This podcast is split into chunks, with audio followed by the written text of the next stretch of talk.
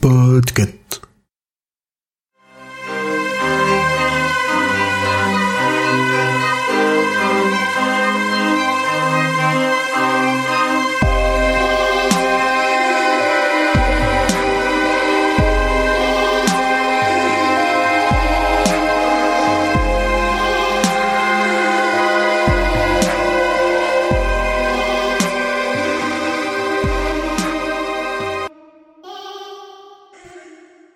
Combien de temps la magie durera-t-elle? Bonjour, bonsoir et bienvenue dans cet épisode numéro 40 du roi Steven. On est tous là et c'est cool. Alors c'est comme d'habitude, mais moi ça me fait plaisir quand même. Salut tout le monde. Bonsoir. Bonjour, bonsoir. Alors avec moi quand même, on fait un petit tour de table. Si jamais quelqu'un écoute cet épisode en premier, n'a jamais écouté tous les autres. Il y a donc Emric. Bonjour, bonsoir. Urde. Bonjour, bonsoir. Grand Poil. Bonsoir. Émilie. Et bonjour. Et Julien. Et last but not least, bonsoir. Non, hélas, but not least, Pomme. Ouais. à la présentation. Comment ça va Ça va et toi Et ça va bien. La forme. Oui, oui. nous fait le plaisir d'avoir un magnifique fond vert euh, à base de chat sur une Pop, part pop, de pop. pizza euh, qui vole dans Dans l'univers, l'espace. ouais. dans Oui. l'espace. C'est Et ce magnifique. C'est la base. a l'air tellement je vous, je vous remets les explosions si vous voulez, mais je pense qu'on va avoir des crises de. Ouais, non, L'épilepsie peut, ça peut arriver, Voilà. effectivement. Ouais. Emric, de quoi allons-nous parler? Alors attends, euh, avant de que tu nous expliques, Oui. on a Corwi sur le Discord de, du label Podcut qui pense que tu vas parler de la chanson country au Susanna. Eh bien non, nous allons parler de euh, du tome 6 de La Tour Sombre, le chant de Susanna, car nous n'avons pas le temps. Euh, c'est un épisode dense avec beaucoup de contenu. Il y a beaucoup de questions auxquelles on va devoir répondre à la fin de l'épisode. Quel Donc euh, j'ai décidé de faire rapide et de vous dire que euh, le chant de Susanna ou euh, Song of Susanna en version euh, originale est un roman de Stephen King écrit par Stephen King publié sous le nom de Stephen King. Euh, roman euh, sorti en France euh, en mars 2005 dans un format papier avec environ 120 522 pages et aux États-Unis il est sorti l'année d'avant en juin 2004 euh, avec environ 432 pages. Il fait environ 14 heures dans mon livre audio en, vers- en anglais. Je sais pas combien il fait en Je suis En en, train de regarder. 14 heures, c'est pas mal. hein. 14 heures, c'est pas mal. J'ai une question, Émeric. Si Oui. Corwy avait pas fait une prédiction sur ce que t'allais dire, est-ce que t'aurais fait, euh... Mm. t'aurais fait comme d'habitude ou Alors, pas Ou tu voulais juste Je cherchais, je, je cherchais, je cherchais une chanteuse qui s'appelle Susanna et en fait, euh, j'ai pas trouvé euh, de de chanteuse, euh, comment dire, euh, obscure. Susanna. pour faire pour faire un petit un petit blabla. Donc euh, ça m'arrangeait bien. Ce sera pour la prochaine Zéro fois. tracas, t'inquiète. C'est vrai, t'auras une deuxième chance euh, le mois prochain avec le Mhm. deuxième partie. Je sais pas si on aura le temps. En VF, le, en VF, le livre, donc sur Audible, fait 17h55 minutes. Et alors, ce qui est cool, c'est qu'il est sorti quand on a commencé à, Mm. à, à lire ce bouquin. C'est vrai que c'est récent, celui-là. Il est lu maintenant par Nicolas Justamont, qui remplace, euh, hmm, j'ai oublié son nom, Jack France. Ah voilà, oui. décédé du coup, qui a pas pu Jean-Louis continuer. euh, juste après. Et euh, du que des blagues de merde, coup, hein. J'ai pas tout écouté. j'en ai, j'en ai écouté, euh, j'en ai écouté une bonne partie quand même euh, par le, par ce monsieur. Et euh, c'est vraiment très agréable à écouter. Il fait beaucoup plus les voix. Enfin, il, il différencie beaucoup plus les voix que son prédécesseur. Donc euh, c'est plus facile à écouter, je trouve. Donc n'ayez pas peur du changement. Très bien. Il faut embrassons le changement. Et on va Voilà. passer aux, aux avis. Qu'est-ce que vous en avez pensé? Je vais commencer euh, par Grand Poil. Ah, Ah, non, c'est bah, c'est dans la directe continuation de celui d'avant. C'est vraiment il y a pas de pas de pause. J'ai bien aimé le lire. Je pense que c'est vraiment loin d'être mon préféré. C'est vraiment le tome de transition avant la fin. Il est long et t'as un peu le cul entre deux chaises entre ce qui est dedans, ce qui se passe. Donc euh, j'ai comment dire? J'ai passé un bon moment à le lire. J'en ai au final, j'en retiens toujours pas grand chose de celui-là. Il il imprime pas comme on a pu imprimer les, les précédents. Donc euh, j'ai j'ai hâte qu'on arrive au 7 parce que celui-là, il bien mais sans plus. Ok, Julien? Euh, en fait, il se passe rien. il se passe pas grand chose sur, euh, je sais pas, ça fait 300 pages, ce qu'on a lu, un peu À moins. peu près, à peu près. À peu près, ouais. Mais je me suis pas ennuyé pour autant. C'est juste que je, je, je sens que ça se prépare, quoi. Un peu comme le tome 5, Hmm. mais moins bien que le tome 5. Enfin, moins bien que la préparation du tome 5. Moins de, je sais pas, moins de, moins de tension parce que ils sont pas tous ensemble à battre la même menace. Là, ils se séparent et tout. Euh, je suis agréablement surpris par les passages sur Susanna et ses, et ses autres euh, personnalités. Je pensais que ça allait, enfin, je, je pensais que ça allait être chiant et finalement j'ai bien aimé.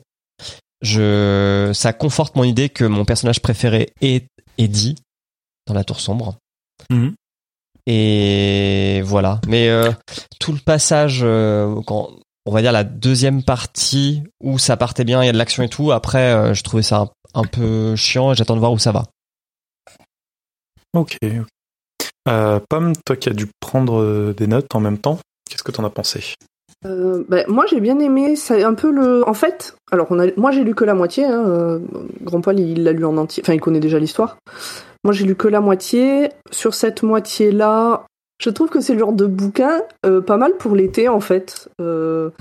C'est-à-dire que tu t'ennuies pas à le lire.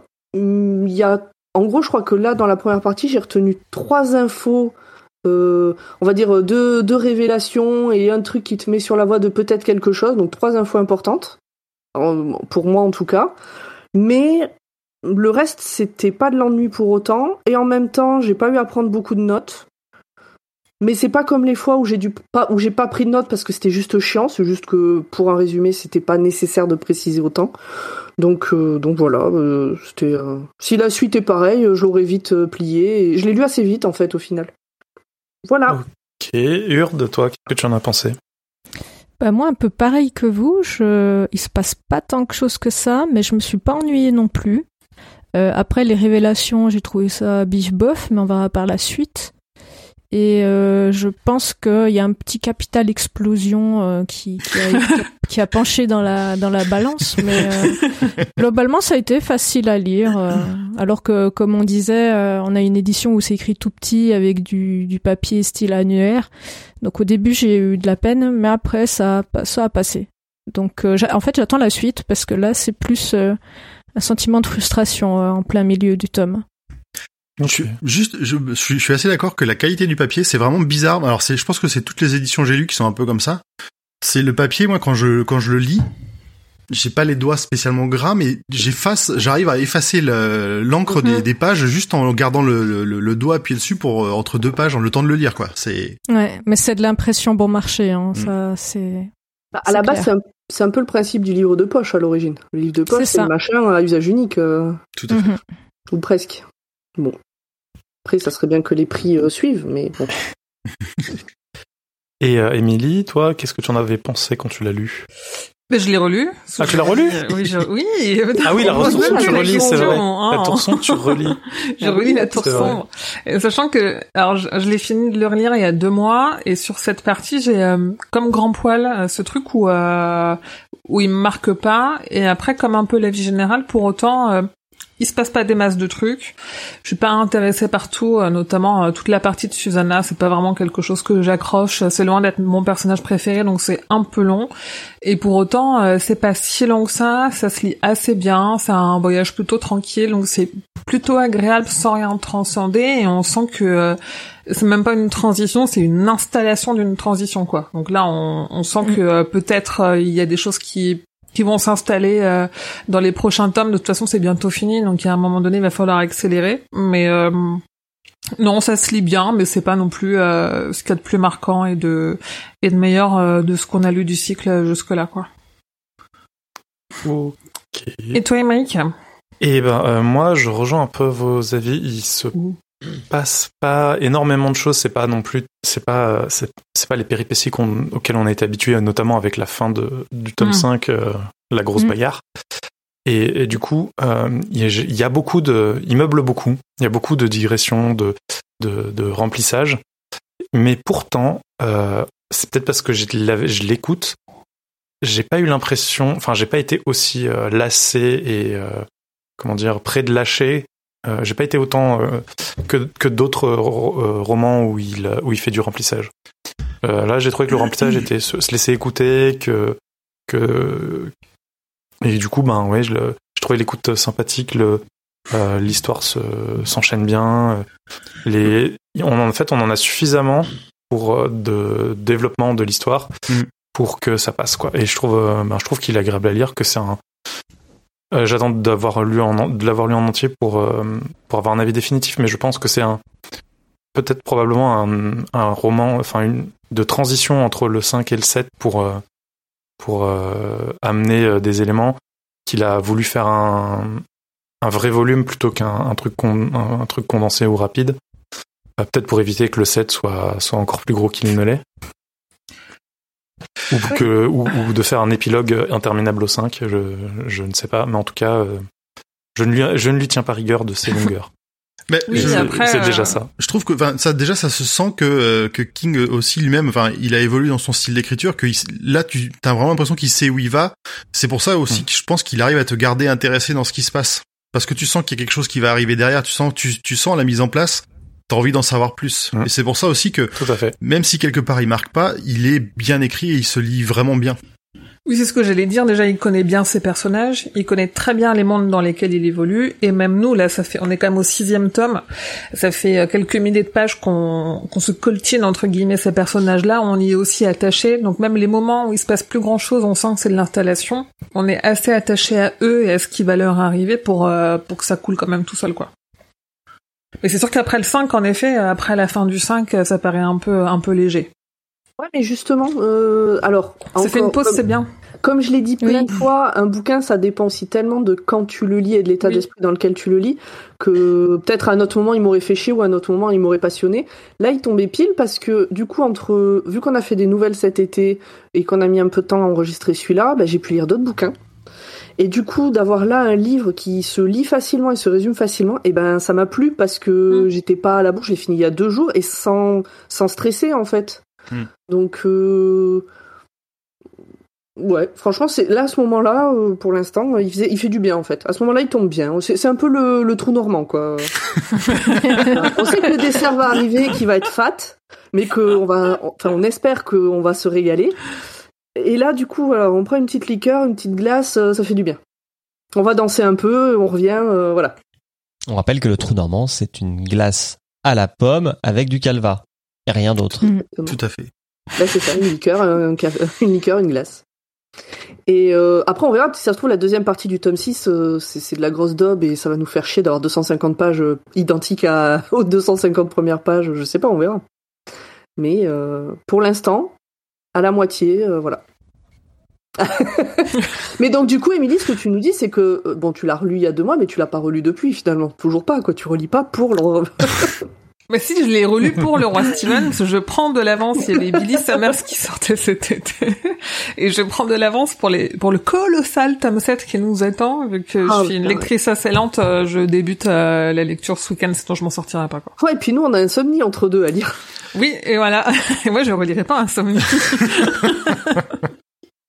Ah, il est posé sur ma table tous les jours, je le regarde, j'essaie de l'apprivoiser un peu. T'arrives pas à le bouger. Ah bah, il, oui, non, il cale ta table, là, y a pas de souci. Ah bah, si je le bouge, j'ai peur que la table, elle perde son équilibre et qu'elle se pète la gueule. Hein. Oui. Bon. Bah, enfin, y aller, hein. Vous hop, avez hop. des choses à rajouter ou pas? Non. Non. On Let's est go. on est chaud. Ok, let's Allez. Je bois un petit coup d'eau. «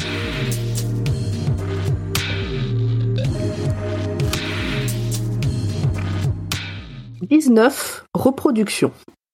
Premier couplet. Tremblement de rayon. Le début de ce tome, comme on l'a dit, est la suite directe du tome précédent et ça fait plaisir. Petit rappel rapide. Dans la Cala, les habitants font la fête. Les loups sont morts, aucun jumeau n'a été raflé et finalement il n'y a que, entre guillemets, deux morts.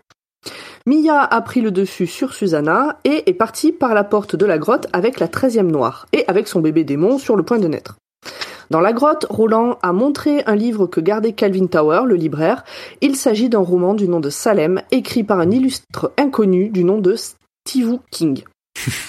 Le problème, c'est que ce livre raconte mot pour mot ce que Callahan a vécu à Jérusalem Slot, même des choses dont il n'a jamais parlé à personne. Sur la couverture de ce livre, l'église qui est dessinée est exactement la même que celle du village dans lequel Calvin Tower se planque et que la salle du conseil de la Cala. Est-ce que vous avez des éléments importants à rajouter avant d'attaquer ce qu'il y a dans ce tome? Je, je voudrais juste rajouter un truc sur le, justement sur le, mince. Ah, pourquoi j'ai pourquoi j'ai plus son nom? Sur le père. Pff. Oui. J'ai trouvé ça Bah vraiment alors. vraiment intéressant la manière dont ça avait été dont, dont c'était montré son son ce- sa, sa lutte même pas intérieure, le fait qu'il soit aux prises avec est-ce qu'il est réel ou pas, est-ce que euh, enfin qu'il ne veuille pas croire que sa vie puisse avoir été racontée dans une dans un livre, surtout jusqu'à ses plus euh, plus plus intimes pensées quoi. Il est assez, il est inquiet et serein en même temps, je, je trouve. Il y a un peu ça. Pour Au ma départ, part. il est surtout, il est surtout inquiet. Il veut vraiment pas y Ouais. croire. Enfin, il y a- t'as l'impression qu'il peut, il pourrait, il suffirait d'une petite pichenette pour qu'il bascule complètement dans la folie, euh, le père Callahan à ce moment-là. Est-ce que vous avez d'autres choses à rajouter? Sur le tome précédent qui pourrait être utile euh, pour le tome à venir Non, je pense que t'as tout. À ce stade, euh, Prends ce silence pour, euh, pour, euh, pour un nom. L'histoire commence avec nos joyeux lurons qui sont au fond du trou du précipice du ça va pas. Roland, Jake et Eddie sont chez Callahan avec Enchik et Cantab, les manies. Une des personnes mortes dans l'attaque des loups est une des petites filles d'Enchik qui avait épousé un non-mani. Elle s'appelait Margaret. Roland essaie de savoir combien de temps dure le Caven, c'est-à-dire la persistance de la magie. Notez-le dans vos petits carnets. Réponse, ça dépend de la force du sort. Merci pour cette réponse. C'est pratique. Est-ce que tout le monde a bien noté? Oui, c'est- il a fait un ta Oui. gueule, c'est magique. On avance. Roland voudrait que la porte de la grotte s'ouvre sur les deux derniers endroits sur lesquels elle s'est déjà ouverte, c'est-à-dire le village de Calvin Tower et là où est Susanna, que l'on va appeler parfois Mia selon la circonstance. Des fois, on va l'appeler euh, euh, Odetta, des fois on va l'appeler Detta, des fois on va l'appeler Susanna Mia, des fois Susanna Mio. Accrochez-vous, euh, voilà. Et Suze Donc l'idée, euh, je, je l'appelle jamais Suze. Donc l'idée là, Le saviez-vous? La Suze? N'a pas le Ouais, même degré d'alcool entre la France et la Suisse. Elle a 20 degrés en, en France, euh, en Suisse, pardon, et 15 ans en France. Pour une Oh, histoire de taxes. C'était vraiment très intéressant. Merci. ben, je ne savais pas. À part que c'est dégueu, je ne savais pas. Et on fait un bisou à Techmar qui est un fan Oui. inconditionnel de Suze. Mais il est VRP des Suzes, non? Ouais, ouais, je pense qu'il a des actions. L'idée là, c'est que tous les manis joignent leurs forces spirituelles pour ouvrir la porte, mais pas avant demain.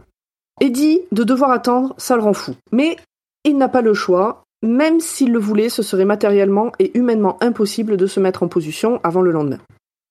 Susanna, ou plutôt Mia euh, pour l'instant, s'est barrée avec la troisième, pardon, avec la treizième boule noire.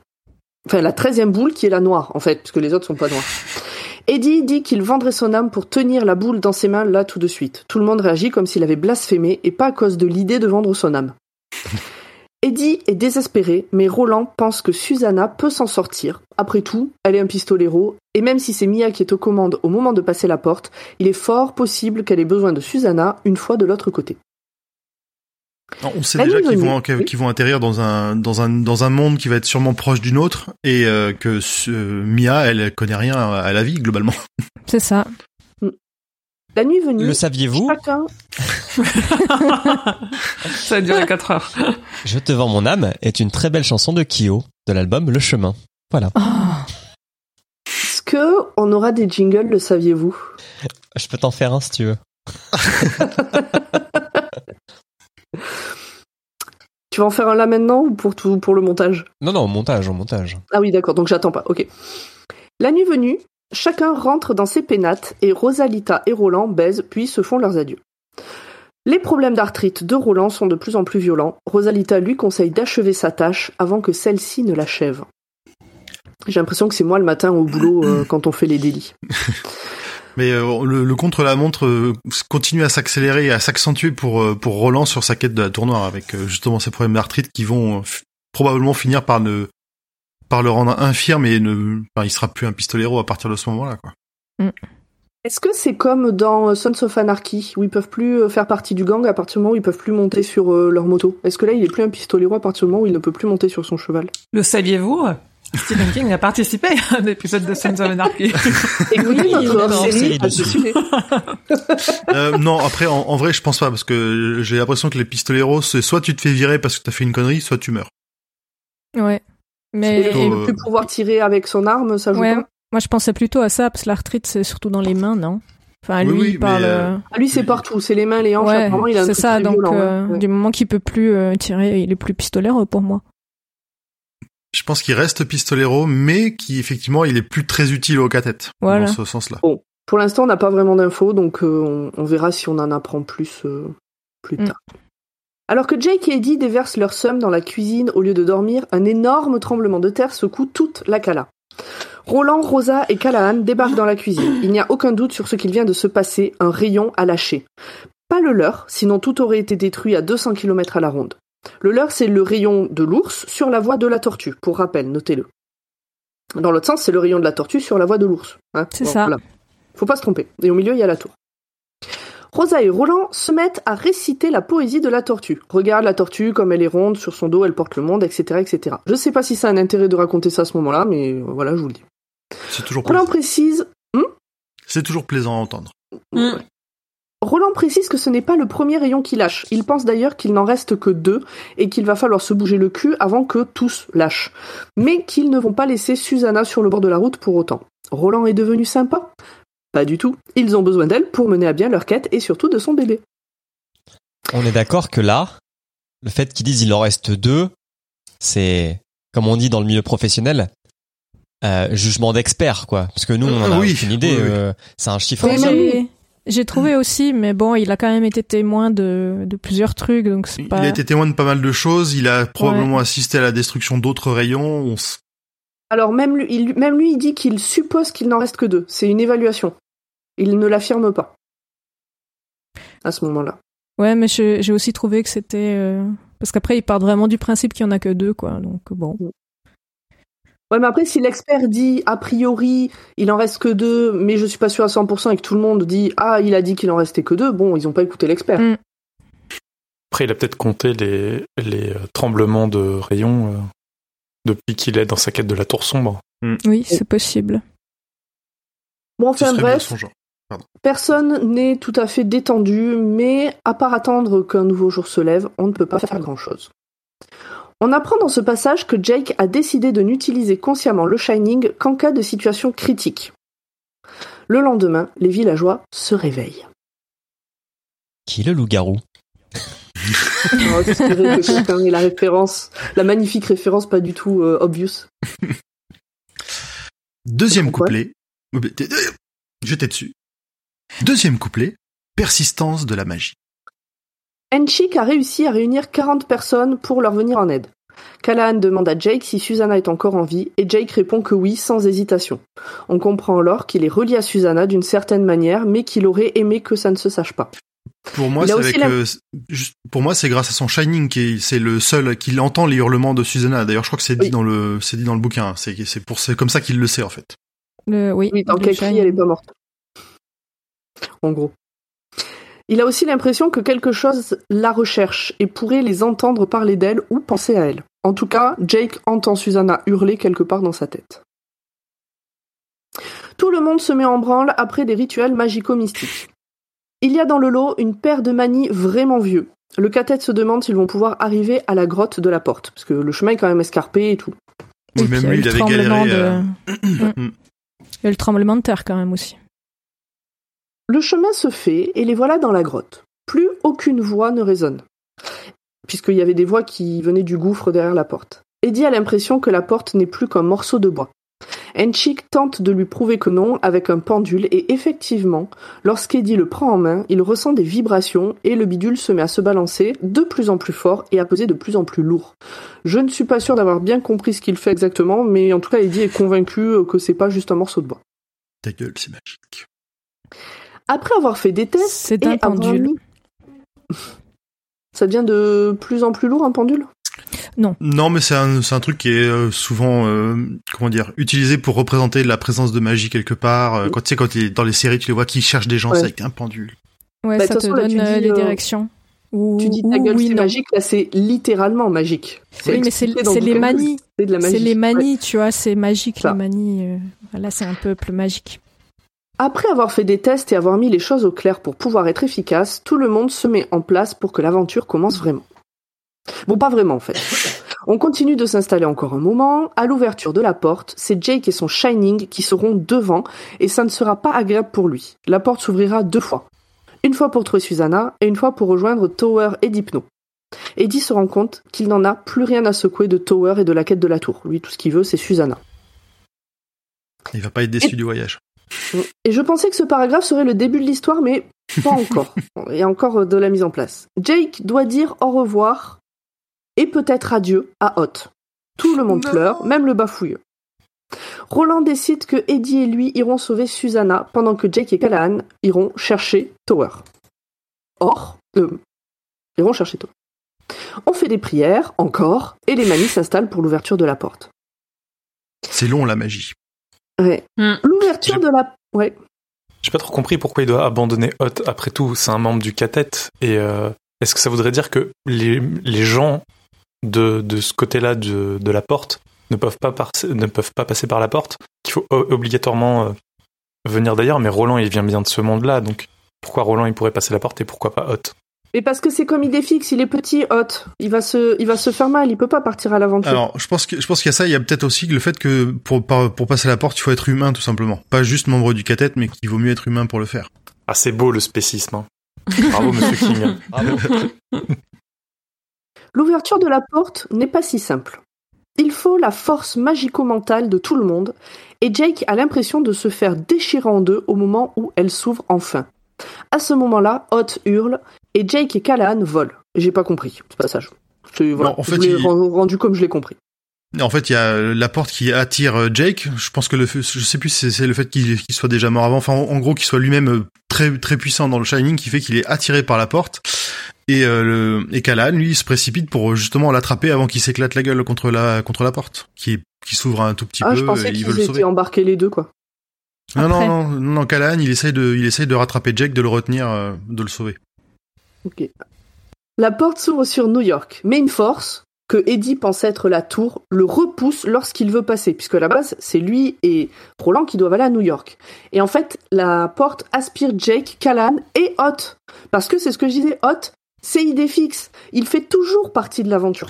La métaphore Même s'il est petit. Et que gna gna gna, faut pas que l'amener, tout ça. Mais de, oui, de souvenir, il devait pas venir, mais euh, Oui. comme il a eu très peur, il a sauté euh, avec Jake. Ah ouais? Il s'est, Ah, il moi, s'est j'avais- accroché, il s'est accroché aussi euh, comme il a pu. euh. Ah putain, Voilà. j'ai pas compris du tout ça comme ça, ce passage. Pour moi, Là, ils il est- été euh, embarqués sans qu'on leur demande leur avis, quoi. Ouais, parce qu'il était derrière le mani qui devait prendre soin de lui, et avec les adieux, tout ça, et il a sauté. Moi, c'est ce que j'ai compris, en tout cas. Ah, il y a Alistair qui s'est barré. La porte se referme, puis s'ouvre à nouveau et aspire Eddie. Tout ce qu'on sait à ce moment-là, c'est qu'Eddie se retrouve dans un endroit qui sent le pain, P-I-N, au milieu d'une fusillade. Now recording. Troisième couplet. Trudy et Mia. Trudy. Laissez-moi vous présenter Trudy. On a là une nana qui a plutôt les pieds sur terre, pas du genre à croire aux petits hommes verts. Elle est expert comptable et elle a l'air d'être un requin dans son domaine. Mais tout change le 1er juin 99. Alors attention, ça n'a aucun intérêt quasiment pour le reste de l'histoire, ce que je vais vous raconter, mais comme je l'ai lu, il n'y a pas de raison que vous le sachiez pas. C'est vrai. C'est le jour où, alors qu'elle passait devant un nouveau gratte-ciel, que les gens du coin appellent la tour noire, pour se rendre à son taf, qu'elle tombe nez à nez avec une Susanna aux multiples expressions de visage et voix. Donc elle a en face d'elle une nana qui, apparaît et qui, qui a l'air de changer de personnalité au fur et à mesure euh, qu'elle lui parle. Et surtout, sur une personne noire de peau, sans membres au-dessous des genoux, qui a tout d'un coup des mollets et des pieds blancs qui apparaissent. Alors ça, c'était vraiment chelou. Après un échange avec deux personnes dans un seul corps, genre Mia puis Deta, en quelques secondes, c'est Susanna qui prend le dessus, le temps de demander de l'aide, mais finalement ça a l'air d'être le petit gars le plus fort dans l'affaire. À ce moment-là, je sais plus trop comment l'appeler, Suzodmiga, peut-être? Un Bref. truc comme ça, ouais. Euh, bref, elle prend le sac de Trudy qui contient des chaussures, la menace et se barre. Trudy repart pour son bureau en se pissant dessus. à partir de là, donc comme je vous disais, je vous raconte l'histoire de Trudy parce que c'est dans le chapitre. hein, mais euh, si vous voulez euh, aller faire autre chose le temps que je parle de ça, vous pouvez. Donc Trudy, elle appelle les flics. Celui qui prend sa déposition ne la prend pas vraiment au sérieux. Elle a mal vu ou elle a pris des substances psychotropes au petit déjeuner. Trudy le fout dehors et commence ainsi la vie d'incomprise de Trudy. Voilà. C'était la vie de Trudy. Après le boulot, brève mais marquante. après le boulot, elle retourne quand même sur les lieux de l'apparition. Elle se souvient que la femme lui a dit qu'elle s'appelait Susanna Dean et qu'elle avait l'air pas enceinte mais en train d'accoucher quand même. Donc ça, a dû être quand même pour Trudy un moment un peu spécial le matin avant son premier café. Elle se rend alors compte qu'elle se sent plus calme. Elle a l'impression qu'il y a un chant apaisant qui vient de la tour. Un homme l'interpelle alors pour lui dire qu'il l'entend aussi et qu'il vient là depuis qu'il est ado pour l'écouter. Que ça a même soigné son acné. Il dit qu'avant, il y avait un terrain vague ici, et qu'il pensait que le champ partirait avec la construction de cet immeuble, mais non, il est toujours là. L'immeuble s'appelle Amarskjold. Donc Trudy le dit plein de fois, c'est pour ça que je l'ai noté. Hmm. Et en gros, ça veut dire le bouclier du marteau en suédois, d'après Google Translate. hein, je veux pas, voilà. Est-ce que ça a un intérêt? Est-ce que c'est une trad à chier? Moi, je vous laisse le décider. Nous envoyer un message pour nous dire ce que vous en pensez. Si Alors, vous suédois, euh, voilà. Le seul truc qui a un intérêt, c'est que le- l'immeuble, il est construit à l'emplacement de la rose. Oui, et que la rose est toujours là. Et que la rose est toujours là et chante. Et je me souviens que je t'ai envoyé un message pour te dire euh, l'ado euh, qui est plus boutonneux, on est censé savoir qui c'est. Que tu m'as répondu, oh, on peut deviner que c'est Eddie quand même. Que je t'ai dit, mais t'es sûr Et que tu m'as dit, non, mais en fait pas du tout, j'ai aucun souvenir. Salaud Bref, Trudy finit par s'asseoir sur un banc à côté d'une fontaine représentant une tortue qu'elle ne Mhm. trouve pas ronde et sur laquelle est écrit Vois la tortue comme elle est ronde, sur son dos repose le monde. À côté, il y a- une poubelle qui contient un des objets qui était dans son sac. Trudy suppose que Susanna est venue là mettre ses chaussures, puis qu'elle a planqué ses assiettes tranchantes dans le sac de Trudy, parce que Susanna débarque quand même avec sa tenue de la Cala et ses Mhm. assiettes tranchantes à la main Et c'est super. et qu'ensuite elle est allée se réfugier dans l'hôtel qui est en face. Mais elle ne vérifie pas ses dernières suppositions, et en rentrant chez elle, elle a l'impression que quelque chose penche, et que c'est bientôt irréversible. Et elle va passer l'été à rêver de ça, de Carillon, de Susanna, et de tout le reste. Donc elle est Mais non seulement pas- elle débarque en tenue, mais en plus, euh, juste après une grosse bataille, donc euh, peut-être du sang, beaucoup de saleté, machin, donc Ouais. euh, vraiment pas... Euh, Euh, oui, elle a du ça sang. peut pas un passer petit peu. inaperçu. Ouais. Bah, elle, a- elle avait rampé jusque jusqu'à la porte aussi. Enfin, elle devait être dans un dans un sacré état. Et là, on voit que euh, Trudy, elle a été marquée par la par la tour sombre. Et en tout cas, le bruit de carillon et tout le reste, ça lui fait penser qu'elle est. On dirait qu'elle est presque partie vadache au final avec euh, avec tout ça. Ouais. Euh, pour la manière dont elle est habillée, à un moment donné, elle se pose la question, Susanna, de dire mais euh, t'as vu, enfin, je vais, je vais pas passer inaperçu. Et il y a une réflexion de mais on est à New York. Bah oui, il y a Évidemment, des, il y a des clodos, il y a, voilà, je pense pas que ce soit un gros problème. Voilà.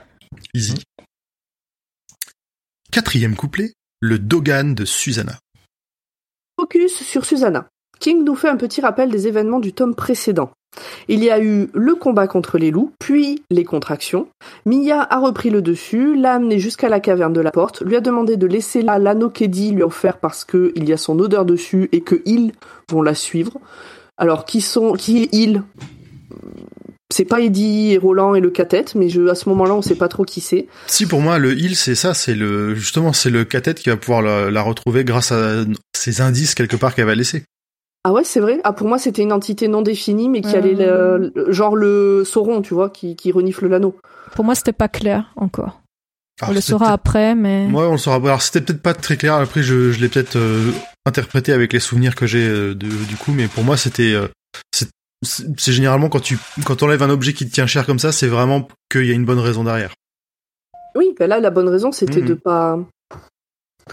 La bonne raison c'était de pas être retrouvé par il. Ouais. Voilà Susanna and Friends à New York. Elle agresse Trudy, vont se poser sur un banc. Susanna demande à Mia, qui a repris le contrôle, de fermer les yeux pour lui permettre de se concentrer et de pas accoucher sur ce banc. Donc en fait, il y a une enveloppe corporelle et dans le cerveau, ça discute quoi. C'est une salle de réception. C'est euh, c'est le film de Pixar là. c'est un cercle de parole avec un, Avec Ah, les je l'ai émotions. pas- Je l'ai pas vu vice Il y a versa. un Il y a la même salle de contrôle. Euh, moi, ça Ah m'a oui. fait penser à. hum,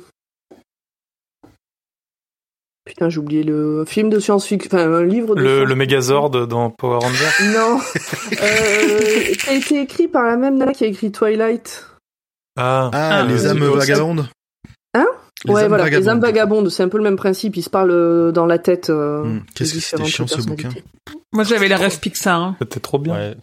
Team, euh, Les âmes vagabondes, 400 pages de moins, ça aurait été très bien.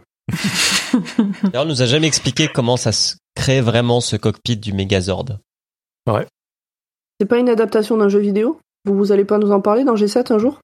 The Power Euh, Rangers? Oh, il pourrait, je crois qu'il pourrait. Hein. Il y a eu un jeu vidéo, mais c'est une série à la base. Enfin, c'est Ouais. c'est un patchwork d'une série qui a été remontée pour en faire une autre série. Il y a pas eu de jeu vidéo? Si, mais c'est pas un jeu Ah vidéo bah, donc, de base. C'est bon. C'est c'est dans l'autre sens. Ça marche dans l'autre sens, G7. Bon, euh, donc Susanna, euh, donc elle se concentre pour pas coucher sur ce banc. Elle dit qu'elle revient bientôt, mais que pour l'instant, elle va dans son dogan intérieur. Et oui, maintenant, donc Susanna a les pieds blancs et les yeux bleus. De et alors, est-ce que quelqu'un sait nous dire ce que c'est un dogan Parce qu'on on l'a vu dans le bouquin précédent, mais je sais que Ouais, certains Moi, oublient. je, je m'en souvenais plus.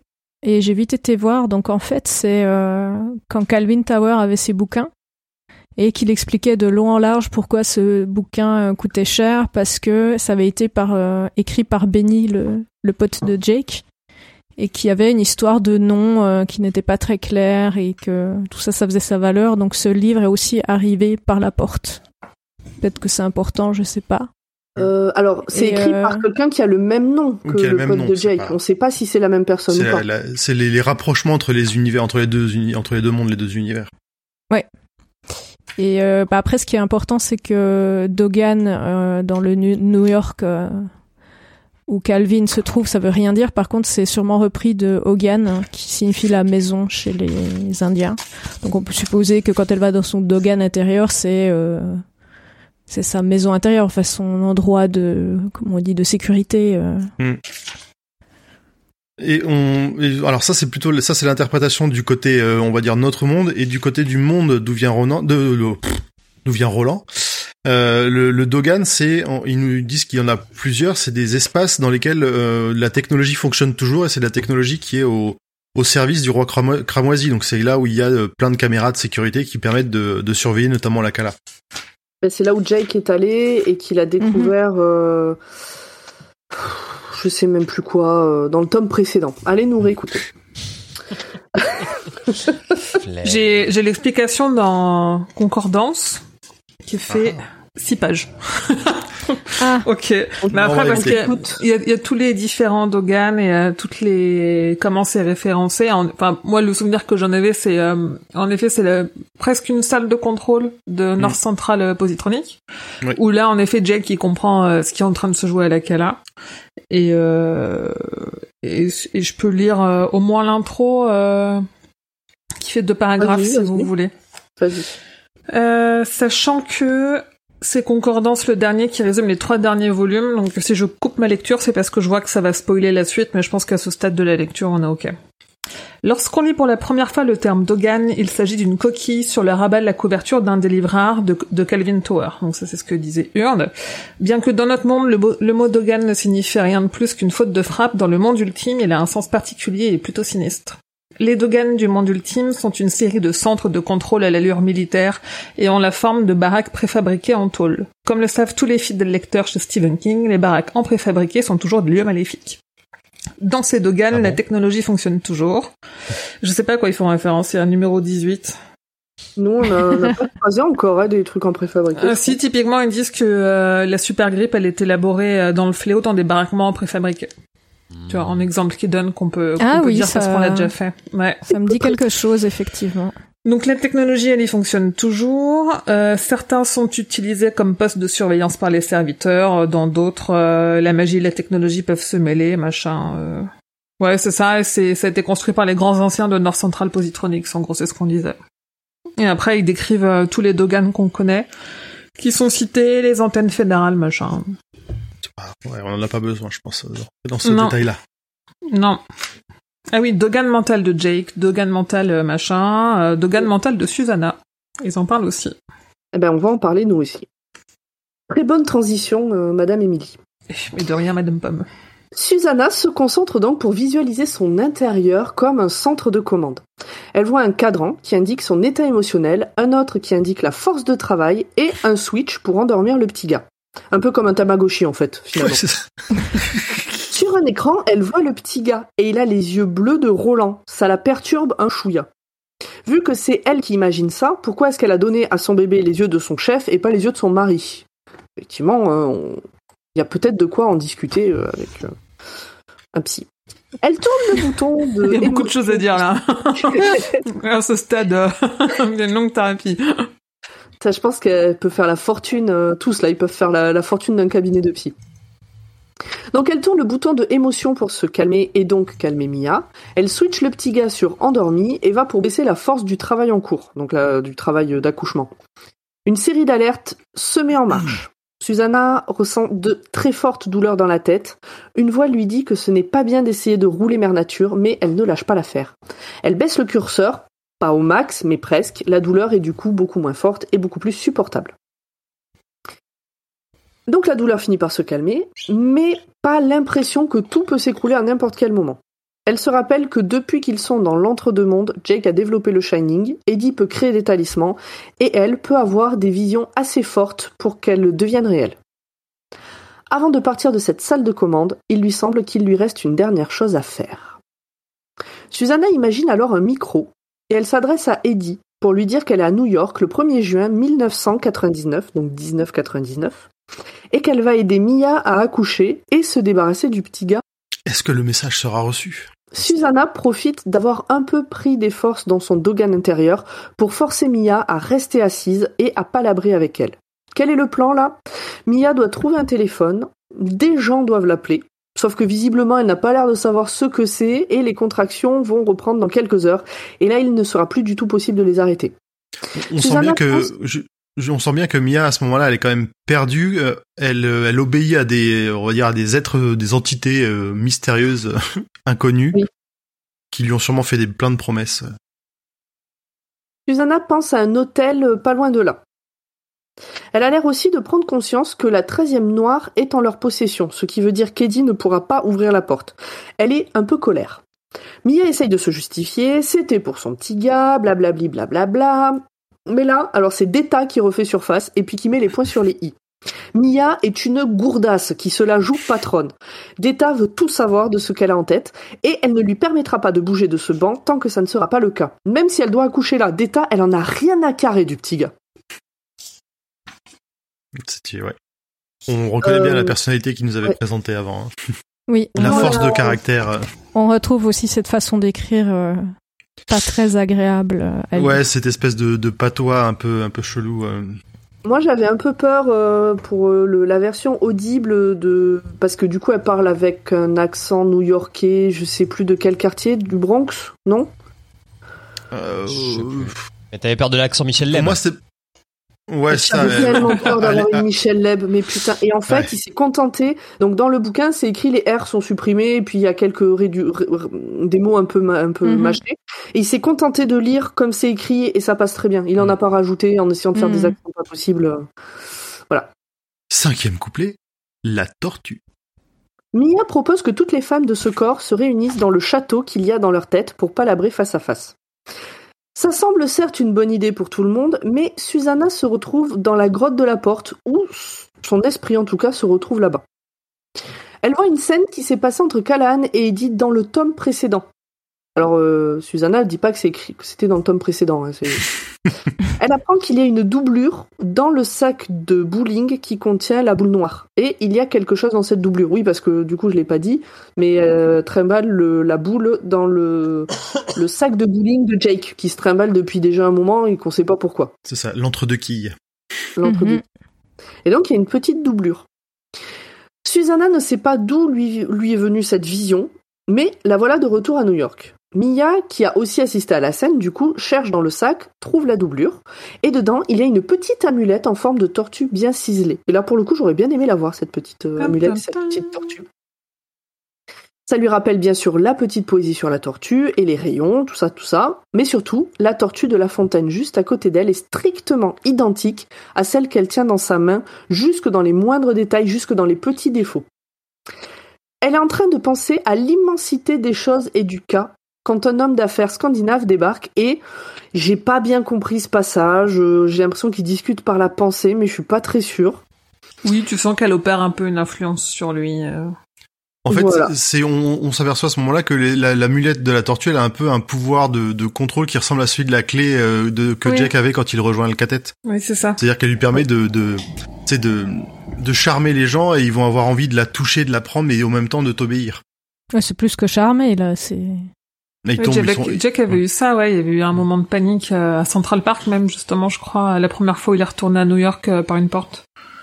Quand ils, bah, quand ils sont allés dans le là, où- là où il y a la rose, dans le terrain vague. Ils étaient vadaches, ils étaient pas par la porte. Ouais. Je sais plus. Et donc bref, Susanna et toutes les femmes de sa vie trouvent que c'est une belle journée. Et en fait, c'est un passage qui sert qu'à rappeler ce qu'il s'est passé dans les épisodes précédents. Puisqu'on parle de Jake, on parle de Charlie le chouchou, on parle du cathète, on parle de 19. euh, je trouve que ça permet de refaire un point un peu sur les infos importantes euh, des différents tomes précédents. Et donc en fait, le diplomate, il est hypnotisé par la tortue. Susanna peut lui faire faire ce qu'elle veut. D'ailleurs, elle lui demande de réserver une chambre dans son hôtel au nom de Susanna Miadine. Elle prend tout son liquide, puis elle lui dit de partir, de l'oublier et de ne plus penser à ceux qui le tracassent, parce qu'il a des problèmes de digestion apparemment. Puis sa femme le un ulcère. Elle lui Entre dit que son transit ira très très bien pour le restant de sa vie. C'est une ça, sorte c'est- de- Et d'hypnose. Et ça, ça vous sauve un homme. Une femme aussi, hein, tu sais. Oui, parce que le syndrome du côlon irritable touche plus les femmes que les hommes. Et oui. Est-ce que ça serait C'était pas le- en le lien saviez-vous avec euh, une euh, mentale euh, Hein Peut-être. Moi, ce qui m'a, ce qui m'a marqué, c'est qu'il part en pleurant, tu sais, que genre comme un, comme un gamin, ça me fait mal au cœur en fait. Bah, euh, tous après, on verra que. Oui. Part, Ils genre ont- non, ouais. non, Oui, mais tu été- m'as hypnotisé, je peux rien faire, je m'en vais quand même, mais j'ai, C'est ça, ils ont été privés de quelque chose qui avait l'air merveilleux, qu'ils voulaient absolument avoir euh, et qui leur est refusé. Mais oui, c'est horrible. Entre deux, deux ados qui passaient par là s'arrêtent aussi à cause de la tortue, mais Susanna les envoie paître. Mia n'a qu'une chose en tête, y aura-t-il un téléphone dans la chambre de l'hôtel? Alors Susanna Mia, comme l'appelle l'auteur euh, à ce moment-là, se rend donc à l'hôtel en découvrant que dans le New York de 1999, les personnes noires ont plus de place que dans celui de 1964, puisque euh, Oui, Susanna, euh, elle elle vient Susanna, de euh, 1964. Elle, quand elle a été prélevée euh, dans son monde, elle était en plein, en plein combat pour les droits civiques. Hmm. Donc c'était un peu une autre ambiance. Quand elle arrive à l'hôtel, elle voit que la réceptionniste est métisse. Pour elle, c'est fabuleux. Euh, je crois qu'à ce moment-là, elle se dit que ben, même si la tour, la tour peut s'effondrer et tout détruire, euh, ben, ça c'est la preuve que les choses avancent et, et se détruisent pas en fait. Elle a un espoir en voyant ça. La chambre est bien réservée, mais il faut que Susanna Mia montre sa carte d'identité, qu'elle n'a pas évidemment. Elle présente alors ses plats tranchants et la petite tortue en bois qui hypnotise la réceptionniste et récupère les clés de sa chambre, la 1919. La réceptionniste évoque Discordia, puis dit que lorsque le roi viendra et que la tour s'effondrera, toutes les jolies choses seront brisées, puis que viendront les ténèbres et les mugissements de Discordia et les cris des cantois. Canton. Alors, pour moi, tout ça c'est cryptique à ce moment-là. Alors, enfin, je pense que c'est cryptique globalement pour tout le monde. Et ce qui est étrange, c'est que c'est des personnes euh, lambda qui, euh, une fois hypnotisées, commencent à parler euh, un peu avec. En plus, on, on le voit dans la façon dont ils le, dont ils le disent. Ils parlent avec le patois de l'entre-deux mondes. Et Ah oui. ils ont, on dirait qu'ils ont accès à des prémonitions, alors que bon, c'est juste, c'est n'importe qui. Oui. Oui, c'est ça. Des, prophéties faites par les lambda. Après, ils sont, ils sont en état d'hypnose, donc euh, tout peut Ouais. arriver. Mais c'est c'est sur des trucs comme ça en fait où je me suis dit que cette histoire de quand on disait que la bague, euh, elle a dû laisser la bague pour pas que il la retrouve. Euh, pour moi, c'était des trucs comme ça, genre il envoie des infos comme ça à travers les gens qu'il euh, qu'elle croise, tu vois. euh, Enfin bon. Mhm. Susanna Mia monte vite dans sa chambre parce que bah, ça va pas du tout, ses jambes sont en train de disparaître. Et j'ai l'impression que c'est quand c'est Susanna qui prend le contrôle un peu trop longtemps.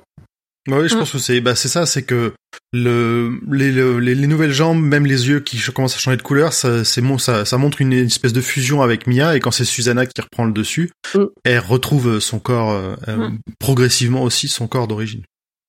Une fois dans la chambre, Mia reprend le dessus et les jambes reviennent. Dans la chambre, il y a un coffre-fort. Mia y range la boîte de la 13e noire et les plats d'Orisa. Mia n'attend qu'une chose, c'est que le téléphone sonne. Pour Susanna, il est temps de palabrer, Mia, Mia lui avait promis d'ailleurs. Mais elle décide euh, de se retrouver dans un lieu enfoui dans la mémoire de Susanna.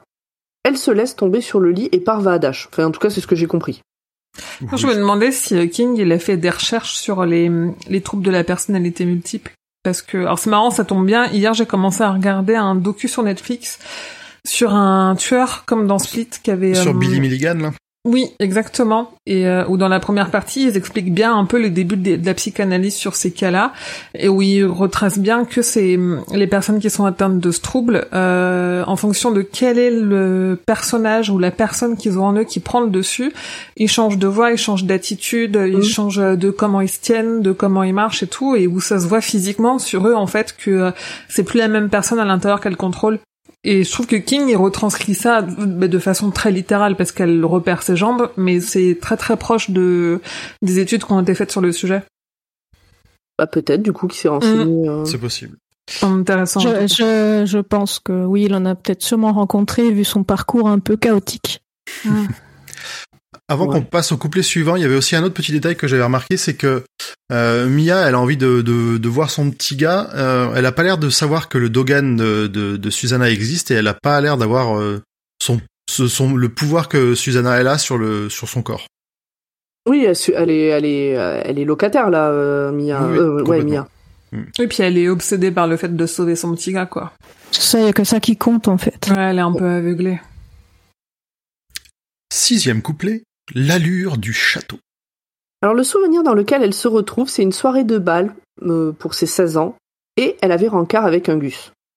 C'est là qu'elle rencontre enfin Mia. Qu'est-ce que c'est? Et Mia, elle est blanche. Susanna ne s'y attendait pas du tout. Et je crois qu'elle a une pensée pour, euh, pour Deta à ce moment-là, qui déteste les blancs. Et de, donc d'avoir une personnalité en elle qui est blanche. Mm. Elle n'a plus ses jambes, puisque ben, c'était les jambes de Mia et que maintenant Mia est là. Et donc elle est assise sur une charrette. Au loin, elle voit ce qu'elle appelle la forge du roi. Mia lui dit qu'elles sont du côté discordia du château et que le roi peut l'atteindre de là où il est. S'il décide qu'elle doit se jeter du haut de la falaise, elle le fera. D'ailleurs, elle sent le glam l'attirer, mais elle arrive à s'en détacher. Elle est assise sur une sorte donc de petite charrette, comme je disais, et puis elle s'en sert pour rejoindre Mia, qui lui explique que le château qu'elle voit s'appelle le château de l'Abysse, mais qu'avant ça, c'était le château de Discordia. Elles sont dans le monde ultime, et a priori, la tour ne devrait pas être loin si j'ai bien compris. Mia rappelle à Susanna que si elle a des questions, c'est maintenant, quand le téléphone de l'hôtel les réveillera, il sera trop tard. Alors question, où est l'abysse? Réponse. J'ai pas compris la réponse. Mais au-delà des murs, il y a un village dont tous les habitants sont morts à cause de la mort rouge. Susanna se rappelle que c'est comme dans une histoire d'Edgar Allan Poe. Après le village, il y a le mur extérieur du château, et après ce mur, il y a un immense fossé avec des voies comme dans la caverne de la porte. Enfin, c'est ce que j'en ai oui, compris. ça y ressemble très fort. Avant, il y avait un pont au-dessus de ce fossé, mais il s'est écroulé bien avant le grand décompte. Voilà.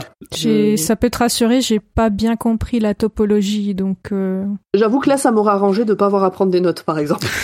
ouais. Ouais, je pense que c'est un La peu fait exprès dans le sens où on est dans un, c'est c'est un monde qui n'existe plus de toute façon. C'est- Ouais, c'est ce que je euh, me suis dit aussi, mais c'était pas clair non plus. Question. Quel est le démon qui est le père du petit gars? Alors là, révélation. Ça, je l'ai écouté, je l'ai pas lu. en train de courir. Surprise! J'étais en train de courir à ce moment-là. Le père de l'enfant n'est autre que Roland de Gilead himself. Donc les yeux, elle les avait pas imaginés en fait, c'était vraiment les yeux de l'enfant. Absolument. Ouais, puis attends, elle lui faisait du gringue depuis le tome 2. Et puis alors Mia, elle appellera son petit gars, son petit gars Mordred, comme Susanna a en tête, et comme le Mordred de la légende, le petit gars tuera son père un jour. Donc Mordred, en fait, c'est le fils d'Arthur Pendragon Hmm. et de sa sœur, de sa demi-sœur dans la légende, et euh, c'est lui qui tue Arthur Pendragon dans la légende. Est-ce qu'il y a le même genre de rapport qui va avoir lieu avec ce Mordred là? En tout cas, c'est la prophétie dit ça. Et Oui, Susanna, c'est- bon, elle est un peu sous le choc de cette révélation. Et moi, à ce moment-là, j'avoue, je me suis dit, j'ai pas envie de savoir. J'avais peur d'être déçue sur l'explication. D'ailleurs, j'ai fini de courir à ce moment-là. J'ai éteint Audible, j'ai enlevé mes écouteurs et j'ai mis deux semaines à reprendre le bouquin. Oui, tu m'en as, tu m'en as parlé. Oh non, mais c'est nul comme révélation, euh, putain, mais c'est... J'avoue, franchement, vraiment, je l'ai entendu, je me suis instantanément arrêtée de courir. Mais vraiment, je me suis dit, quoi? Et pas d'autre explication en plus à ce moment-là. Ah, C'est ça, tard, on aura, que- on aura, euh, ça sera développé, mais à ce moment-là, on n'a pas Pour d'explication. tout le monde, c'est pareil, c'est... Pourtant, on a toutes les clés. Oui, Euh, je trouve. Il y avait, enfin, il y avait eu des indices pas très subtils, mais euh, tu, même, même comme ça, tu te dis, bah non, il va pas faire ça. À ce moment-là, toi, t'avais compris, euh, Emmerich, t'avais, tu t'étais douté de l'explication? Euh, je me doutais qu'il y avait un micmac. Euh, euh, j'avais pas, j'ai pas imaginé l'explication exacte, mais je me doutais qu'il y avait un micmac euh, dans le style de ce qu'on Mm. va découvrir. Tu, bah, peux, moi, tu, peux, re- tu peux remonter certains indices. hein. Tu vois, il y a, il y a pas si longtemps qu'il nous a, qu'elle nous a dit que le bébé, il avait les yeux bleus de Roland. Voilà, ça c'est assez obvious. Non, mais Enfin, ça, moi, c'est là que je me suis dit, bon. Oui. Ouais, ouais, ouais. Tu sais, oui, quand elle le le voit, euh, ouais. Et moi, je l'ai dit aussi, d'ailleurs, euh, il y a cinq minutes à peu près. hein. Non, toi oui, mais je me rappelais pas qu'elle l'avait dit. Si. Mais, euh, mais comme à ce moment-là, elle dit que c'est ce qu'elle a imaginé, euh, puis moi, de toute façon, euh, comme je l'ai déjà dit, c'est le genre de choses, euh, je vois pas les choses arriver, je, je me laisse porter. Non, mais c'est surtout sur le pourquoi Roland est le père. Euh, là, à ce moment-là, j'avais peur, c'est pour ça que je voulais pas aller plus loin, j'avais peur de découvrir qu'en fait, euh, qu'en fait, euh, Roland s'était tapé une des, une des personnalités de Susanna, tu vois, dans un truc. euh, je me suis dit, mais on va où Qu'est-ce que ça Vraiment, j'avais peur que ce soit ça la révélation. Donc là, ça Et te va. euh, Là, ça te va comme explication? ah, je préfère en tout cas. Ok. Ouais, ouais. Ah ouais. Euh, Ah ouais, carrément. Ça aurait été vraiment bizarre comme euh, comme explica- comme plan A3 chelou. euh, euh, non, vraiment, ça aurait été bizarre comme histoire sinon. Puis j'aime bien ce qu'il y a un côté aussi, euh, du coup forcément les les éléments qui soient euh, euh, physiques ou pas, hein, c'est-à-dire les démons ou, euh, ou les autres éléments psychiques se mettent contre lui pour l'empêcher d'avancer dans sa quête et mettre des bâtons dans les roues et tout. Ça sert un peu ce truc-là de euh, lui contre le reste du monde, euh, le seul à aller à la tour sombre pour essayer de la sauver, le seul qui voit que les rayons tombent et euh, tout le monde va essayer de l'en empêcher, machin, même les démons quoi. Et c'est intéressant. Bon, ça, on en re- Après, on- c'est plus tard euh, qu'on apprend le pourquoi du comment. Donc, Susanna veut savoir comment c'est possible, puisqu'ils n'ont jamais fait de sexe, euh, Roland et elle. Mia raconte Les six rayons furent créés par la magie dans la Grande Discordia, plus exactement dans l'Andela, appelée aussi Prime. Je vous laisse prendre des notes, mais je répéterai pas. Ensuite, il n'y a plus de magie, mais il restait la tour pour les faire tenir. Et après, il y a eu l'ère des machines avec North euh, Central Positronic, que l'on voit en fil rouge depuis le début. Et ce, dans tous les mondes. North Central Positronic, on les a croisés dans tous les mondes qu'on a vus. Mm. Et donc, les machines maintiennent les rayons, mais en ce moment, elles déconnent. Petit clin d'œil à 2021, hein, puisque Mia rappelle que dans certains mondes, des grands fléaux ont fait beaucoup de morts. En gros, c'est tout un passage sur la spiritualité versus le rationalisme. Puisque Mia, son oui, propos, oui, c'est de oui. dire, regardez, on peut pas faire confiance aux machines, vaut mieux se, se référer à la magie et aux croyances. Maintenant, la tour va tomber, et le roi cramoisi va avoir son propre royaume. Quelqu'un le lui a promis. Alors c'est peut-être lui-même qui l'a fait, d'ailleurs. Je ne sais plus pourquoi j'ai écrit ça, je me souviens pas trop. euh, C'est lui qui Euh, se serait promis à lui-même. euh, C'est un peu, c'est un peu que, comment dire, parce que, enfin, j'ai le passage en plus souligné, c'est que Mia, elle sait même pas. T'as justement Susanna qui demande mais qui lui a promis ça? Et euh, Mia qui dit bon je sais pas peut-être qu'il se l'est promis à lui-même. En gros, le roi cramoisi il a des attentes très fortes après la chute de la tour et de la destruction des mondes de récupérer l'intégralité du bordel pour lui quoi.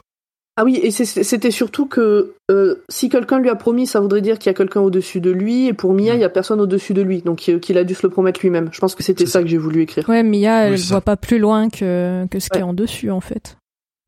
Mia prophétise que rien ne pourra empêcher la tour de tomber, à part la magie.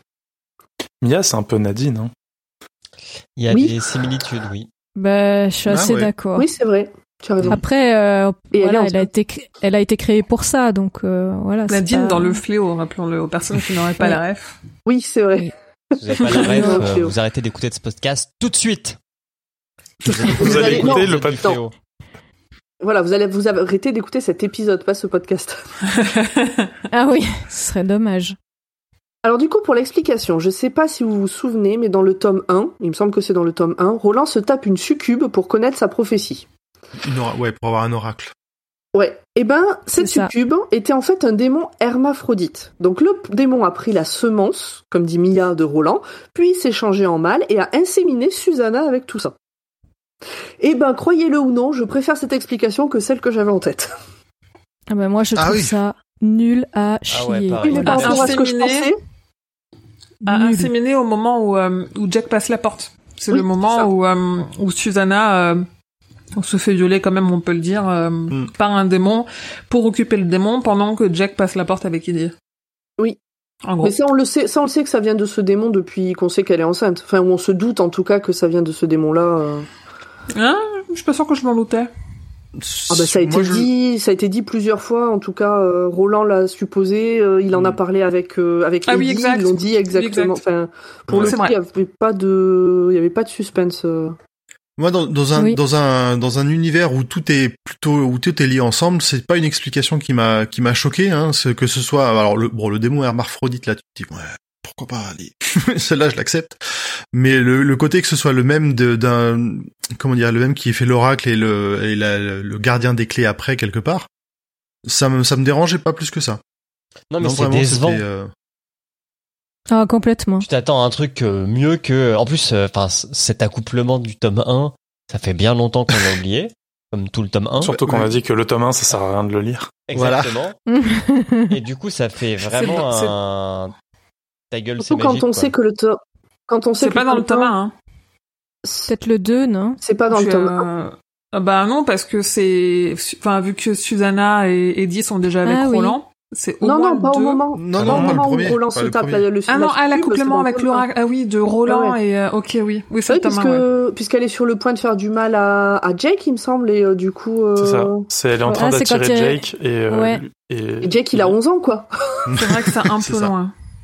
Oui, il récupère Et- et Jake à ce surtout- moment. Surtout quand tu sais que quand il a écrit ce, le pistolero ou les nouvelles du pistolero, je sais pas s'il avait vraiment en tête toute l'histoire, ça fait vraiment aller repêcher une info du tome 1. Oui. ça, Ouais, fait des- euh, mais c'est vrai que j'ai ouais, ça, ouais, euh, ouais. c'est vrai que j'ai ça dans ma valise. Il y a Bon. ça, mais ça, Et- ça participe aussi à la construction de la, de la mythologie de, de Oui. la tour, de, de l'ensemble du cycle. Oui, Que oui, de les lier ensemble les bouquins, que les, des actions qui paraissaient euh, cons et qui servent à rien, ils leur trouvent quelque part une utilité quand même. Oui, et c'est là où tu vois toutes les préparations paiement. C'est vu Mm. qu'on approche quand même de la fin, tu te rends compte que tout ce qui s'est passé, qui semblait un peu gratuit au début, trouve une certaine logique, une certaine cohérence euh, dans, euh, dans les événements du Mm. futur, quoi. Il avait peut-être pas, il y avait peut-être pas pensé au départ, mais il s'est dit, je vais pas laisser un truc comme ça euh, sans, sans, sans aucun, un- sans aucun résultat, sans aucune conséquence derrière. Et la conséquence, bah, c'est que Roland, il a fait, il a fait un gosse à Susanna au final. Ouais. L'insémination artificielle dans l'entre-deux-mondes. C'est ça, C'est ça. c'est exactement ça. C'est une FID, fécondation in demon. Oui, et c'est c'est une sorte de GPA aussi, hein, finalement, euh, Bah, oui, aussi. de gestation pour autrui. Ouais, tout à fait. Alors, question suivante, euh, posée par, euh, par Susanna. Est-ce que Mia est un démon? Est-ce qu'elle est ou est-ce qu'elle est bien une partie de Susanna ou les deux? Et alors Mia, elle sait pas. Susanna la provoque en disant de toute façon qu'elle n'est que la nounou du petit gars et Mia s'énerve. Son petit gars va conquérir le monde et tout détruire. Susanna a repris du poil de la bête et ne se laisse plus impressionner. Elle explique à Mia qu'elle est une truffe, que ses amis qui, vont, qui doivent l'appeler vont lui prendre son bébé et en faire une arme surpuissante, mais elle, ils vont vite s'en débarrasser. Susanna insiste pour savoir qui est Mia. Cette dernière hurle qu'elle ne le sait pas, et à ce moment-là, Deta refait surface. Et Deta, elle, ça lui va pas du tout ces explications. Il y a autre chose. Elle pousse Susanna à réfléchir. Mia est une partie de Susanna puisqu'elle a accès à ses souvenirs, mais elle sait aussi plein de choses que Susanna ne sait pas, sur les démons entre autres, puisque là elle vient de lui donner plein d'explications. Mais ça, mais mais euh, Mia c'est pas un démon pour autant. Et puis elle a des soi-disant amis à New York. Susanna trouve pas, elle essaie de processer là toutes les infos, mais elle trouve pas. Et à ce moment-là, le téléphone sonne. Fin du voyage va à Dash. Mia prend les commandes. Retour à la vraie vie. Au bout du fil, il y a Richard Sayre. Alors j'avais aucun souvenir de lui, mais en fait on l'a déjà croisé. Et oui. Ah, Susanna essaie de se rappeler où. À ce moment-là, on nous le dit pas. Juste, elle sait, elle se souvient qu'on l'a déjà croisé, mais elle se rappelle pas où. Il promet Je sais pas à si on, ne le- on ne le redit après. Oui, oui, oui. Oui, oui, bah, en Je tout cas, moi, je l'ai écrit plus tard. Bah, je le dis pas maintenant. Si, puisque j'ai écrit plus tard, Susanna se souvient. Hmm. Donc, euh, Richard Sayre, il promet à Mia qu'elle pourra s'occuper de son enfant pendant 5 ou 7 ans, mais il s'agit de l'enfant le plus important de l'histoire. Il dit aussi à Susanna que Mordred ne pourra pas tuer son père, puisque Roland va mourir dans quelques minutes, et puis Eddie aussi, donc comme ça, ça règle le problème euh, du père et du beau-père, finalement. Mia a rendez-vous au Cochon du Sud, au coin de la 66e et de Lexington. Alors, le Cochon du Sud, c'était aussi dans le... Dans, un Dans temps le petit ouais, poème. c'est- Hmm. Ah, oui, dans le poème.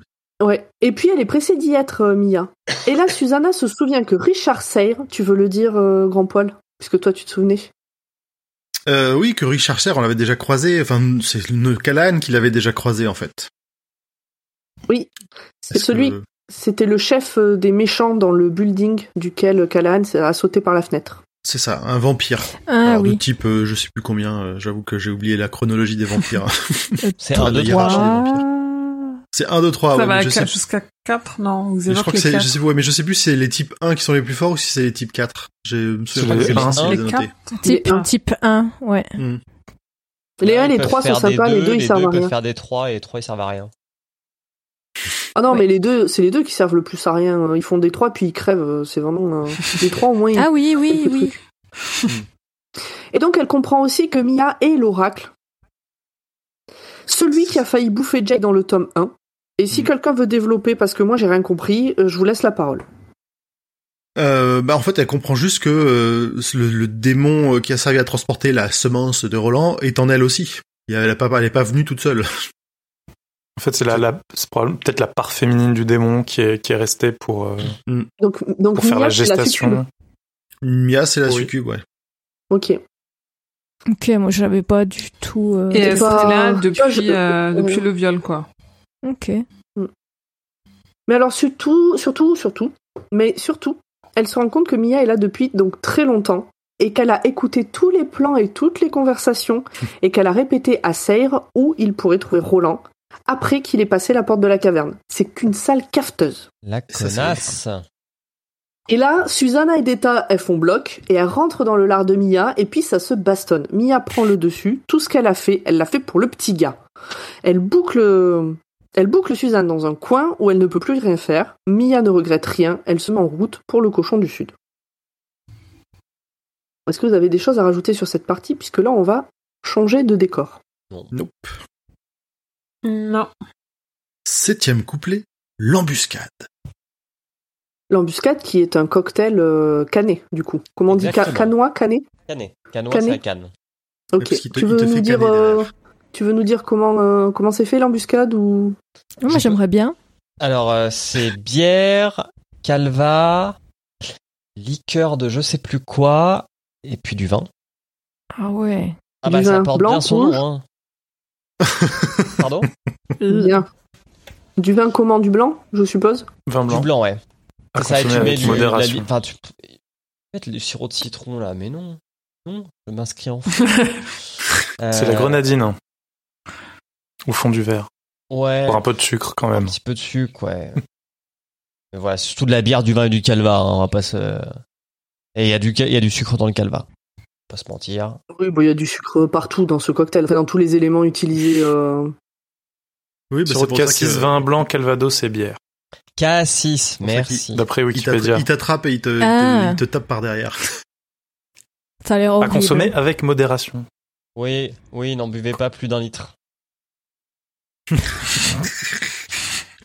Alors dans ce septième couplet, on retrouve Roland et Eddie après leur passage chaotique de la porte à laquelle Eddie s'est cogné très très fort en passant. Roland est plein d'arthrite, ouïouïouï, et Eddie est à moitié dans les vapes, aïe aïe aïe.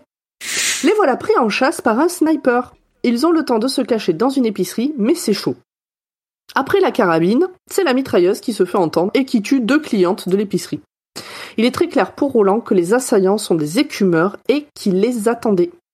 Il repère parmi les autres, euh, enfin parmi les écumeurs, du coup, euh, Jacques Andolini, le bras droit de Balazar. C'est celui qui se fait bouffer par les omastruosités dans le tome 2. Donc, soit ils sont pas dans le même monde, soit ils sont revenus un peu avant. Ouais, c'est ça. Donc, pour, euh, enfin, la manière dont c'est présenté à ce moment-là, c'est qu'il est mort dans un autre monde, mais dans la bouche, surtout d'Eddie, quand il parle d'un autre monde, des fois il parle d'un autre camp en réalité. J'ai l'impression que la manière dont c'est traduit, c'est un autre monde au sens où on pourrait dire, euh, enfin, tu vois, c'était il y a tellement longtemps que j'ai l'impression que c'était une autre vie. C'est pas très clair à des moments. Alors ça, ça sera clarifié juste, juste après, je crois. Ouais, mais c'est ça.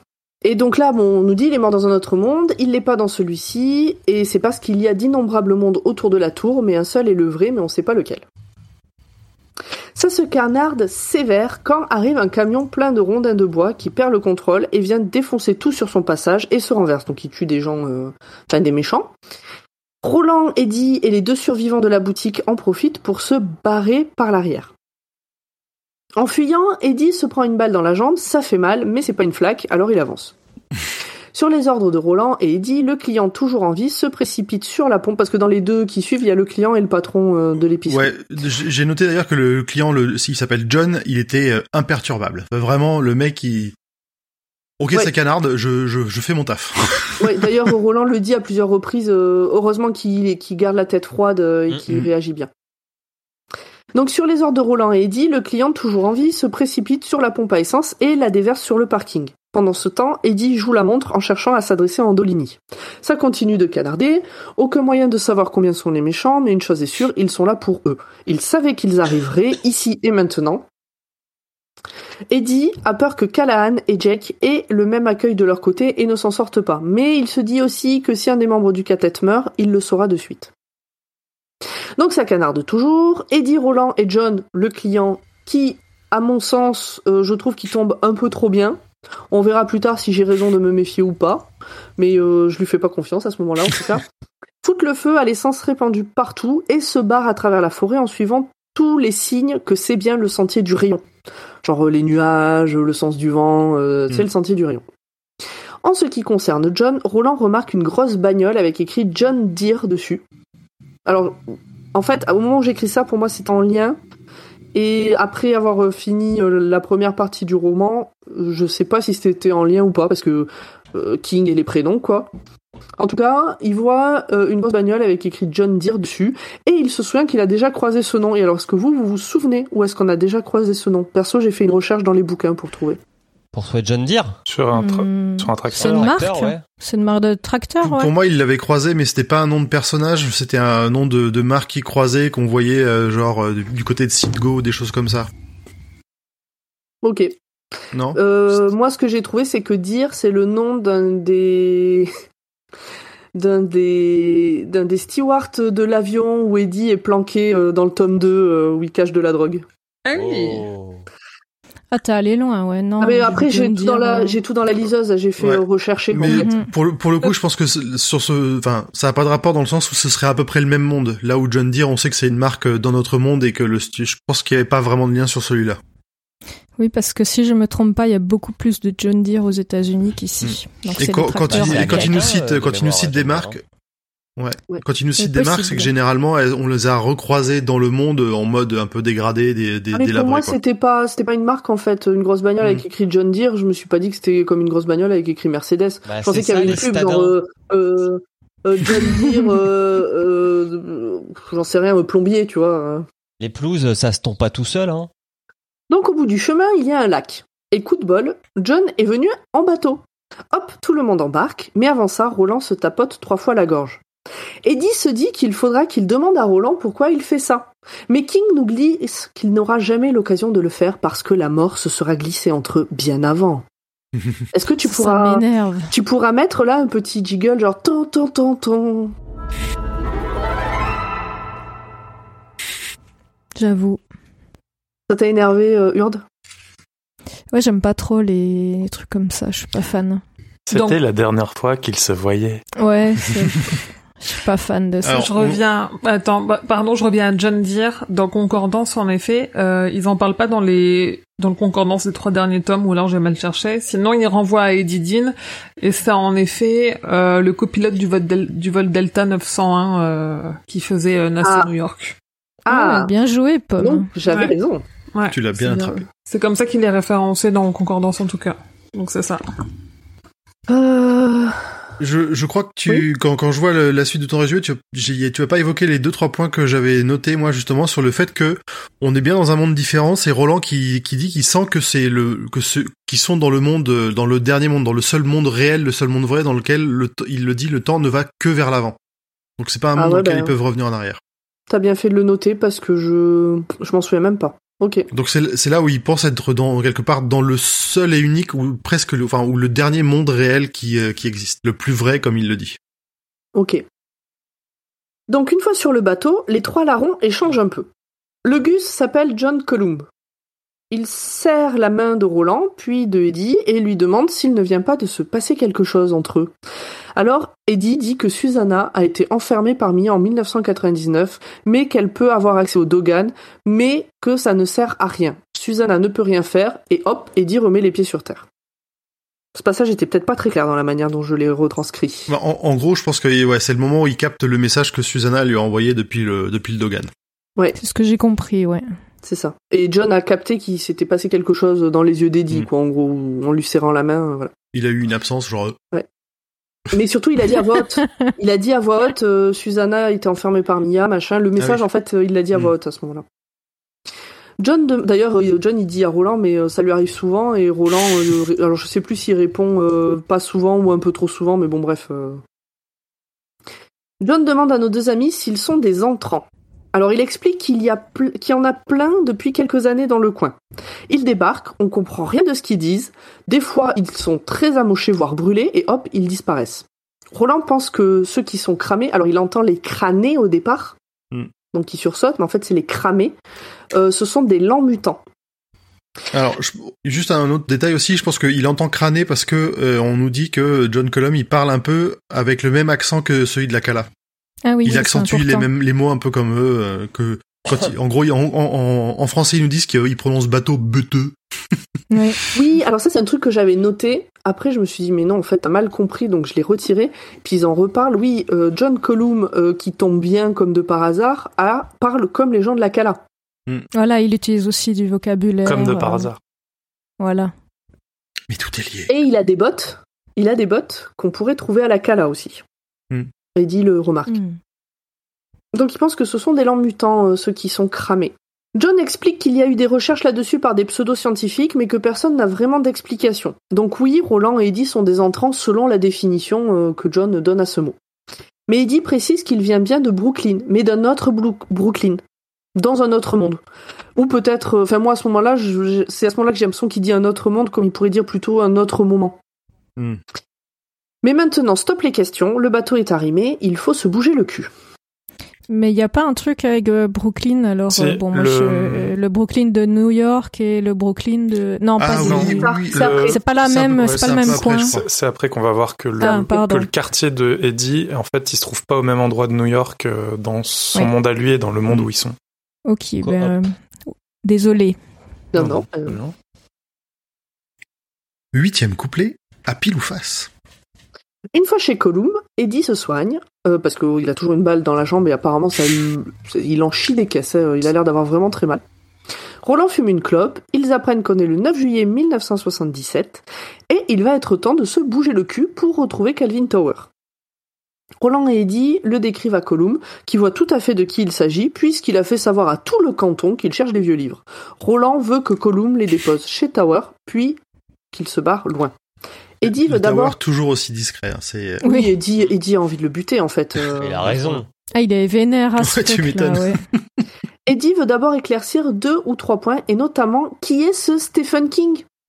Mais Est-ce que Gollum en a entendu parler? Et visiblement, oui, il en a entendu parler. Ouais, D'ailleurs- il écoute le roi Steven. Il- Exactement. et d'ailleurs, il a lu Salem, le roman qui raconte l'histoire du père Callahan. Il a entendu l'auteur donner une interview à la radio, et dans la tête d'Eddie, ça carbure. Il est sûr que c'est une info importante. Ils sont poursuivis par le roi cramoisi. Et King, ça veut dire roi. Est-ce que Stephen King est le roi cramoisi? Coïncidence? Je ne crois pas. En tout Euh, cas, à, à ce à ce moment-là, je suis, je suis en PLS, je suis là, oh non, ce qui va se passer, euh, voilà. Je Mais en dis- PLS dans quel sens? Genre ah il me tarde de savoir la suite et ou Non, oh c'est, euh, je sens que ça, je sens que ça va être nul en fait. Donc je verrai, mais Mais là j'étais vraiment en mode, euh, j'étais là, non, non. je, je suis tellement passée par les mêmes trucs que toi que j'ai fini par envoyer ma théorie à Grand Poil en lui disant dis-moi si c'est ça ou pas, là j'ai besoin de savoir. Tant pis si ça spoil la fin, mais là j'ai besoin de savoir si ce que j'en dis. Non, non, moi. J'étais je- obligé de mentir pour qu'elle reste dans le podcast, hein, je vous l'avoue. Bah, tu sais que je me suis dit, il m'a peut-être menti, mais sur le moment, ça m'a permis d'arrêter de penser à ça et d'avancer dans le bouquin parce que je n'arrivais plus à me concentrer tellement je m'étais, tellement j'étais en mode, putain, mais si la fin c'est ça, je suis en train de passer des heures et des heures de ma vie pour cette fin-là. Et si ça se trouve, c'est vraiment cette fin-là, il m'a menti juste pour mon bien. Et je te remercie. Pour l'instant, je te remercie de l'avoir fait, en tout cas. Peut-être qu'à la fin, je te détesterai, je voudrais plus jamais entendre parler de toi. Pour l'instant, je te remercie. J'ai hâte, je ne dirai euh, rien de plus. J'ai hâte de En tout cas, plein de le- trucs hein, maintenant qu'on approche de la fin, mais là de juste la juste la fin de cet épisode qu'on puisse euh, débriefer cette partie parce que moi j'ai eu euh, entre ma première et ma deuxième lecture, je suis passée par des émotions complètement différentes. Ok. Bon, en tout cas, euh, il vit dans le coin, euh, Stephen King.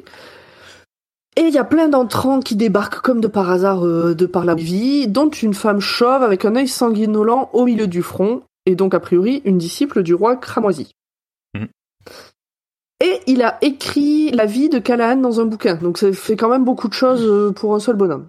Mais Eddie n'arrive pas à aller plus loin dans sa réflexion. Tout d'un coup, il revoit Susanna et il lui semble l'entendre l'appeler à l'aide. Roland le sort de sa torpeur.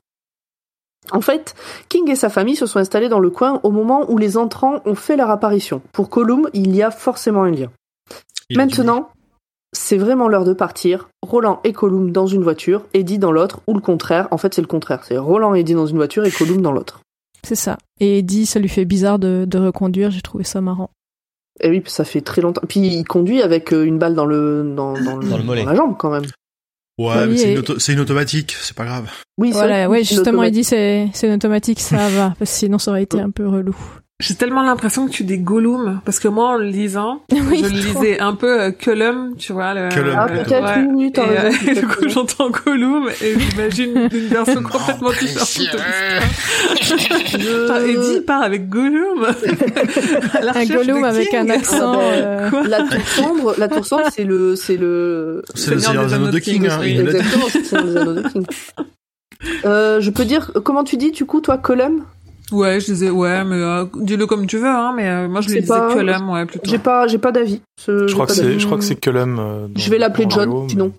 Je vais Bah, l'appeler plutôt, John. c'était Cullum, ouais. Moi, c'était, moi, c'est Coulomb dans ma lecture. Et du coup, en, V- en audio, c'était, Cou- c'était Coulomb aussi. Ah Je ouais. pas Dis Colum en- en- rapidement trois fois pour voir. Colum, Colum, Colum. Ah. Neuvième couplet. Eddie tient sa langue. Après Cullum, ça fait un peu Cullen comme dans Twilight. Hmm. C'est l'un ou l'autre. Hmm. Ou Choisissez comme Tom, ou comme Tom, Tom Cullen dans le. Moi, j'avais plus. Tom Cullen, moi, en Ah oui. euh, du coup. Ouais. L'autre, ah, Émilie, tu penses à Twilight alors qu'on a une rêve évidente à Steven. Non, j'étais plus sûre. En fait, j'avais peur de faire une bourde, donc du coup, j'avais fait une autre bourde. Donc, dans le tome précédent, Callan avait passé la porte pour venir dans le bled de Tower pour lui laisser un mot lui indiquant de se barrer rapidement en laissant une information sur où il prévoit d'aller à un endroit prédéfini par, par Callahan. Et surtout d'être très discret.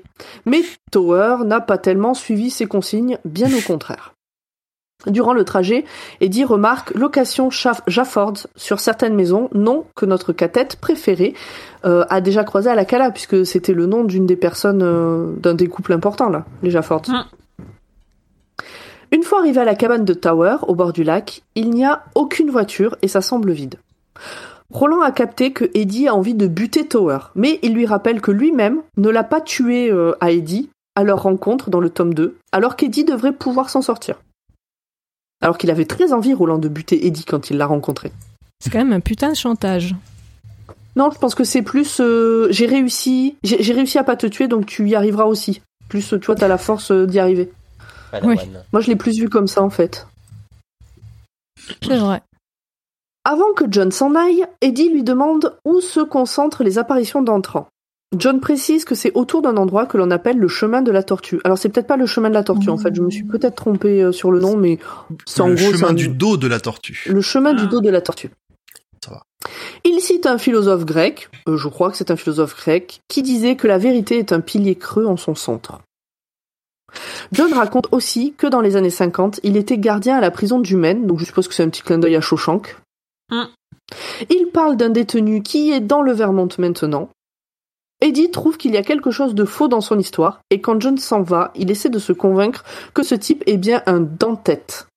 Donc c'est le moment de ressortir les petits carnets. un dent-tête, ça veut dire un petit sauveur. C'est le gars qui tombe bien en fait. C'est ça, non le, le, le mec est le providentiel.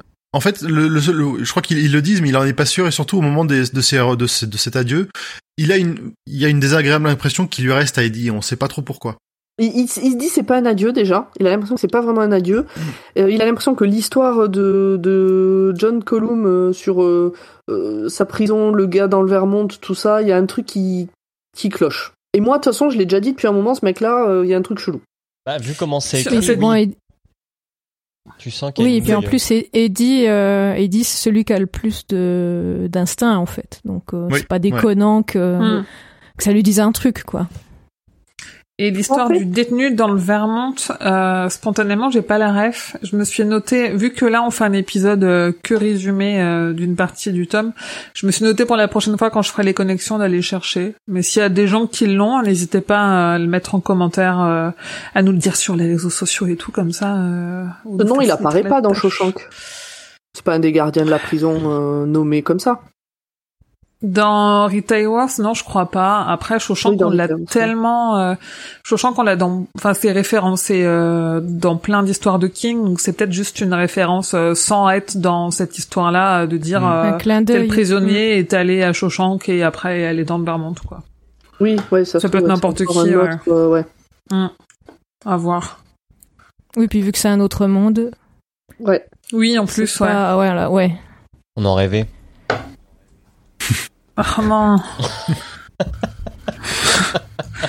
Non, on l'a déjà eu C'est- par écrit, c'est largement suffisant. Ah, j'avais pas C'est vu. la, ouais, la deuxième fois. Euh, Donc en fait, les lieux ne sont pas vides. Dipno est planqué dans le hangar à bateau. Donc Dipno, c'est le pote euh, de Calvin Tower. Au début, il se méfie de Roland et d'Eddie, mais après, ça va. Il se demande si Tower a été tué par les autres. Il a bien vu euh, qu'il y avait eu euh, un incendie, tout ça. Une fois installé autour d'un café, il est temps de faire un point sur à quel point Tower est une tête de con et surtout de parler business. Dipno est avocat. Roland lui, Roland, Dipno est avocat. Roland lui demande de créer le document de vente de la parcelle de la rose entre Tower et la Tête Corporation. Mais il y a un problème. Tower et son incapacité de céder ce qu'il détient ne veut plus leur vendre le terrain vague. Il s'est mis en tête qu'ils allaient l'arnaquer. Même si Dipno pense au fond que Tower sait que c'est la meilleure chose à faire, euh, il, il peut pas, il y arrive pas quoi. Quelque part, ça, ça fait de lui un bon gardien, hein, il lâchera pas l'affaire. Ouais, Mm. Ouais. oui. Oui, mais c'est peut-être pour ça que ça a marché aussi. C'est vrai. Roland redemande à Dipno de faire le document et lui se chargera de convaincre le têtu. D'ailleurs, le voilà qui arrive. Et Eddie a envie de le dégommer. Mais il se retient, au moins jusqu'à ce que la vente soit signée. Ah puis là, il se retient vraiment en mode, il serre les dents. Hein. C'est vraiment, il, il, il aurait un- le Ah flingue oui, dans la main, il partirait le coup. hein. Il décrit qu'il se mord la langue tellement qu'il y a du sang qui coule. Mm. Moi, je pensais qu'il allait mettre ses doigts dans, dans le trou de la balle, tu vois. Mais il l'a pas fait, j'étais un peu déçu. Quand Tower voit les occupants de sa maison, il leur ordonne de partir et dit qu'il ne vendra jamais. Eddie lui explique pourquoi il va vendre et qu'il est un sac à fiente et monte crescendo en pression. Il lui dit qu'il espère que c'est Mia qui a amené les hommes de Balazar jusqu'ici et pas son imprudence, parce que lui aussi il se doute du coup que Mia a entendu leur discussion et a peut-être balancé euh, des infos. Dipno finit par dire à son ami que les autres ont raison et qu'il est temps d'arrêter de faire de la merde. Et ça c'est un vrai ami. Un vrai ami, il sait te dire à un moment donné, là tu fais de la merde. Mm. Tower vérifie l'identité de Roland, de la lignée d'Eld, puis lui parle dans une langue que Eddie ne comprend pas. Roland répond dans cette langue.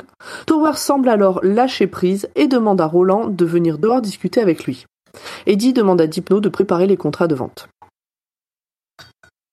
Pendant que Dipno s'exécute, Eddie souffre le martyr à cause de la balle dans sa jambe. Dipno lui propose alors des cachets qui ont l'air vraiment forts puisqu'il est réticent à donner à Eddie les quatre qu'il demande.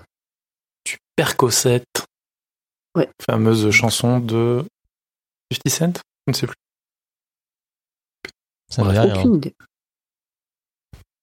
Moi non plus, mais c'est proche de la. Comment ça s'appelle Bah, c'est de la morphine ou c'est de, ou de l'opium Je sais plus. Un des deux. Euh, bah, Entre les deux, quoi. Euh, Hmm. C'est un truc très fort. Qui est pas bon pour euh, l'ancien drogué qui est euh, C'est ce que j'allais dire, ouais. Ouais, on va en parler après. Oxycodone. En papotant avec Dipno, Eddie découvre que son quartier de donc son quartier dans lequel il a grandi s'appelle Coop City. Et, et euh, donc Dipno lui dit mais Coop City c'est pas à Brooklyn, c'est dans le Bronx. Donc Eddie en conclut qu'ils sont pas du même monde que dans son monde à lui, Coop Mhm. City est à Brooklyn et que dans le monde de Dipno, Coop City est dans le Bronx. Et là, dans la tête de Eddie, ça devient la foire à la saucisse. Qu'est-ce qui est réel? Qu'est-ce qui n'est pas? Quel est le monde clé? Euh, C'est c'est la matrice quoi. Qu'est-ce qui est vrai Qu'est-ce que voilà. En même temps, pour sa c'est ça, défense, mais- c'est pas simple. hein. C'est trop ça. Ah non, mais c'est simple pour personne. Moi, je préfère que ce soit dans sa tête à lui que dans, sa, que dans ma tête à moi. hein. Mhm. Voilà donc Calvin Tower et Roland qui reviennent. Calvin Tower est prêt à signer. Eddie se rappelle qu'il faudra leur parler d'aller sauver Callahan dans quelques années. Remember le tome précédent. Et tout d'un coup, il prend conscience que le terrain et donc la rose leur appartiennent. Mais il n'oublie pas qu'il a une balle dans la jambe. c'est difficile à oublier quand même. Alors que Roland est sur le point de charcuter la jambe d'Eddie, celui-ci a une illumination. Ce qu'ils ont vécu à la Cala ressemble beaucoup au film Les Sept Mercenaires. Et le réal de ce film s'appelle John Sturgis, comme la Cala, Calabrine Sturgis. Mhm. Roland dit que c'est le cas. Moi, j'ai noté qu'au moment où, euh, où, où Roland s'approche de, de Eddie pour lui retirer euh, sa jambe, que je me suis demandé s'il allait pas faire une julienne parce qu'il a des tenailles et un couteau à éplucher. Mhm. Eddie réfléchit au fait que dans n'importe quel western, il y aura la scène de la balle à extraire de la jambe. Il a une autre illumination. Si ça se trouve, il est un personnage écrit par un écrivain. Et il pense avoir grandi à Brooklyn parce que cet écrivain s'est planté en plaçant Coop City dans son livre. Et c'est vrai que jusque-là, on a eu plusieurs cas de bouquins où il y avait une faute de frappe, une coquille, euh, Mm. une Et erreur à un nul. moment. Donc, Et là, Donc, vu ce que euh, tu nous as dit tout à l'heure, j'imagine Urs qui continue à être en PLS. Non, pas ça, non, pas ça. Moi donc. Enfin, moi, on avait déjà discuté, toi et moi, à ce moment-là, donc euh, j'étais un peu plus tranquille. Mais... Comme le père Callahan, il refuse cette éventualité. Et hop, Roland va chercher la balle.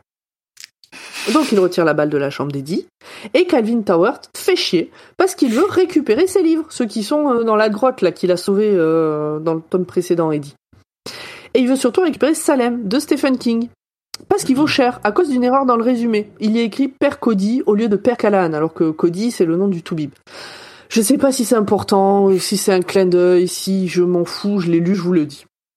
Je ne sais Eddie hésite à prendre des médocs plus forts. Alors j'ai cru que c'était des médocs plus forts, mais apparemment c'est les mêmes que tout à l'heure. Mais en Mais- reprendre, ouais. Ouais, mais il sait que c'est la porte ouverte vers la rechute dans l'héroïne, donc finalement il prend juste de l'aspirine, que Roland appelle de l'astine. Je crois même que Roland lui fait les gros yeux quand il, il est prêt à dire Euh, ok, euh, j'en reveux. Non, il dit juste qu'il croise son regard, un regard Ouais. fermé, et que il dit, il sait que Roland dira rien, qu'il le laissera faire, Mm. mais euh, mais il comprend ce que veut dire ce regard. Ouais. Et donc la chanson à laquelle je faisais, euh, laquelle je pensais, c'est sur le Percocet, c'était Mask Off de Futur. Oula. Voilà, Je connais si pas vous voulez l'écouter. Et Il ça répète en parle boucle de euh, d'addiction, Percocet. j'imagine. Je ne sais. C'est- J'ai j'ai juste, c'était juste, euh, Tu es perdu. j'ai juste réécouté vite fait pour m'assurer. Roland parle- Eddie se... Oui, vas-y. Non, bah, c'est- il répète Percocet. par- Roland et Eddie se préparent à partir pour aller voir ce fameux Steve Hooking sur une intuition d'Eddie. Et euh, cette intuition est tellement forte que Roland... En fait, Eddie est prêt à retarder le fait de retrouver Susanna pour d'abord aller voir euh, ce fameux auteur. Et du coup, Roland se dit, ouais, donc c'est c'est quelque chose de vraiment important, donc je lui fais confiance. Tower, lui, ne veut pas bouger de sa cabane, mais Dipno insiste, là, il en a ras le cul. Et donc, en remerciement de la vente du terrain pour un dollar, parce qu'ils vendent pour un dollar euh, symbolique, Eddie rappelle à Dipno et Tower qu'il vient de l'avenir, et donc il ne faut pas qu'ils oublient le nom de Microsoft, en 82 en particulier, si j'ai bien compris, et de tout miser là-dessus. Eddie se demande si Roland a pu capter des signes de vie de Jake, Callahan ou Hot, mais non, rien du tout. Fin de cette première partie. Tin, tin, tin. On a envie d'en savoir plus quand même. Va-t-on Ouais, rencontrer Steven? Va-t-il se jouer lui-même? S'écrire Oh lui-même bah oui, hein, ça euh, c'est sûr. Est-ce qu'il sera aussi bon que dans ses caméos Oui, à ce stade de la lecture, pour vous, on... Stephen King existe vraiment, c'est un... Il est... On va le rencontrer, quoi. Bah oui. Pas for- euh, moi, je sais pas. Je, je Ah, laisse ouvert tout parce moi, que je je crois veux que pas je être sais. déçu. Je crois que je sais parce que j'ai écouté un petit peu plus loin, Ah bah chut. donc je ne dirais Pour ceux qui pour ceux qui ne savent pas. Pour ceux qui n'ont pas encore lu. Tout à fait. Bah écoute, je- si, si jamais tu entends un pavé de livres traverser la terre entière, c'est que ça m'aura pas plu. Toi tu veux pas le rencontrer Euh, alors, je ne... non, le rencontrer ou pas, ça m'est égal, mais c'est plutôt ce qui se passera après, en fait. Moi je Mais me qu'est-ce dis, donc moi je me Une dis qu'à ce moment-là, King, il avait lu Le Maître du Haut Château. Et que pas là. Alors, Non plus. j'ai vu la série, mais je. euh, ben, dans, dans la série, je crois qu'ils expliquent pas la ref. Dans l'histoire du maître du haut château, c'est une dystopie qui se passe après la deuxième guerre mondiale où, les Allemands ont gagné. Mhm. Et en fait, il y a une rumeur comme quoi un livre décrirait euh, notre monde à nous, en fait, l'alternative où les Alliés ont gagné. Ils en parlent dans la et série. où hein. euh, les gens. Ah oui. Et la, Ouais, la si, quête des, série, personnages principaux, c'est d'aller rencontrer le gars qui a écrit ce bouquin. Mhm. Voilà, et je me dis, je me dis, ça ressemble un petit peu. Ça ressemble pas mal, effectivement. Ils en, Je crois qu'ils l'ont pas appelé Kadik, euh, l'auteur du livre. ils en parlent dans la série, mais je sais plus si c'est la saison 1 ou le début de la saison 2. Là, j'avoue, j'ai un doute. Pour moi, ce serait plutôt saison 2 parce que là, là je, je l'ai pas fini. J'en Ouais, avais je un peu aussi, marre ouais. sur la fin. Dans la, dans la série, c'est pas trop des bouquins, c'est plus des films de propagande qui sont ouais, des films de distribués. propagande, ouais. Euh, je Des crois que c'est fin de saison 1 où on tombe dessus pour la première fois. Pour Sur le livre quoi. Sur les films de propagande, du coup. Voilà, mais du coup, ça, la série n'a pas grand, enfin, dévie un peu du, du bouquin. Oui. Mais voilà, c'était juste, j'avais un, un petit peu des vibes de- du maître des, du haut château euh, dans, dans ce bouquin-là de, de King, justement, avec le fait qu'il s'insère dans l'histoire et qu'il a écrit l'histoire du père Callahan. Et, je, Eh ben, je- et, euh, je crois que, je sais pas si le père Callahan a lu le livre. Non, il a pas lu. Non. enfin, euh, non, non, mais tout le monde, tout, tout le, le- il a juste, ce, comment dire, euh, feuilleté, pris des passages où il s'aperçoit hein, qu'on ouais. voit ses, Ouais. qu'on voit ses pensées, mais il l'a pas tout lu, non. Il sort, je- donc du coup, ouais, on sait pas si, euh, il- si, si ce qui est écrit dans le bouquin est exactement ce qui lui est arrivé ou s'il y a des déviations qui Ouais. pourraient. euh, Non, le Mhm. peu qu'il a feuilleté, ça ouais. correspondait. Ouais. Sur ce qu'il a lu, ça correspondait, et même de manière trop précise, puisque ça parle même du monstre imaginaire qui lui faisait peur quand il était petit et dont il n'a parlé, dont il n'a jamais parlé à personne. Mhm. Bon, est-ce que vous avez des choses à rajouter sur cette première partie? Euh, juste pour rebondir euh, sur ce que disait Emery King, il a fait plusieurs fois le fait de euh, faire référence à des œuvres à lui, mais en tant qu'œuvre d'un autre écrivain qui serait lui, parce qu'il y en a qui disent, euh, ben comme dans ce roman d'horreur euh, Shining ou comme dans ce truc euh, de l'auteur Mm. King, mais il a jamais Mm. poussé le truc jusqu'à faire une conversation autour de ça et euh, et là le présenter, on verra ou pas, comme un personnage euh, qu'ils vont essayer de rencontrer quoi. Bah, Pour Mhm. l'instant, c'est un personnage qu'ils vont essayer de rencontrer. Est-ce Ouais, qu'ils le c'est ça. rencontreront pas euh, C'est ça qu'on sait ça. pas encore à ce stade-là. On va passer aux questions des auditeurs, puisqu'on garde tout le reste pour le prochain épisode. Qui fera 8 heures. On bien.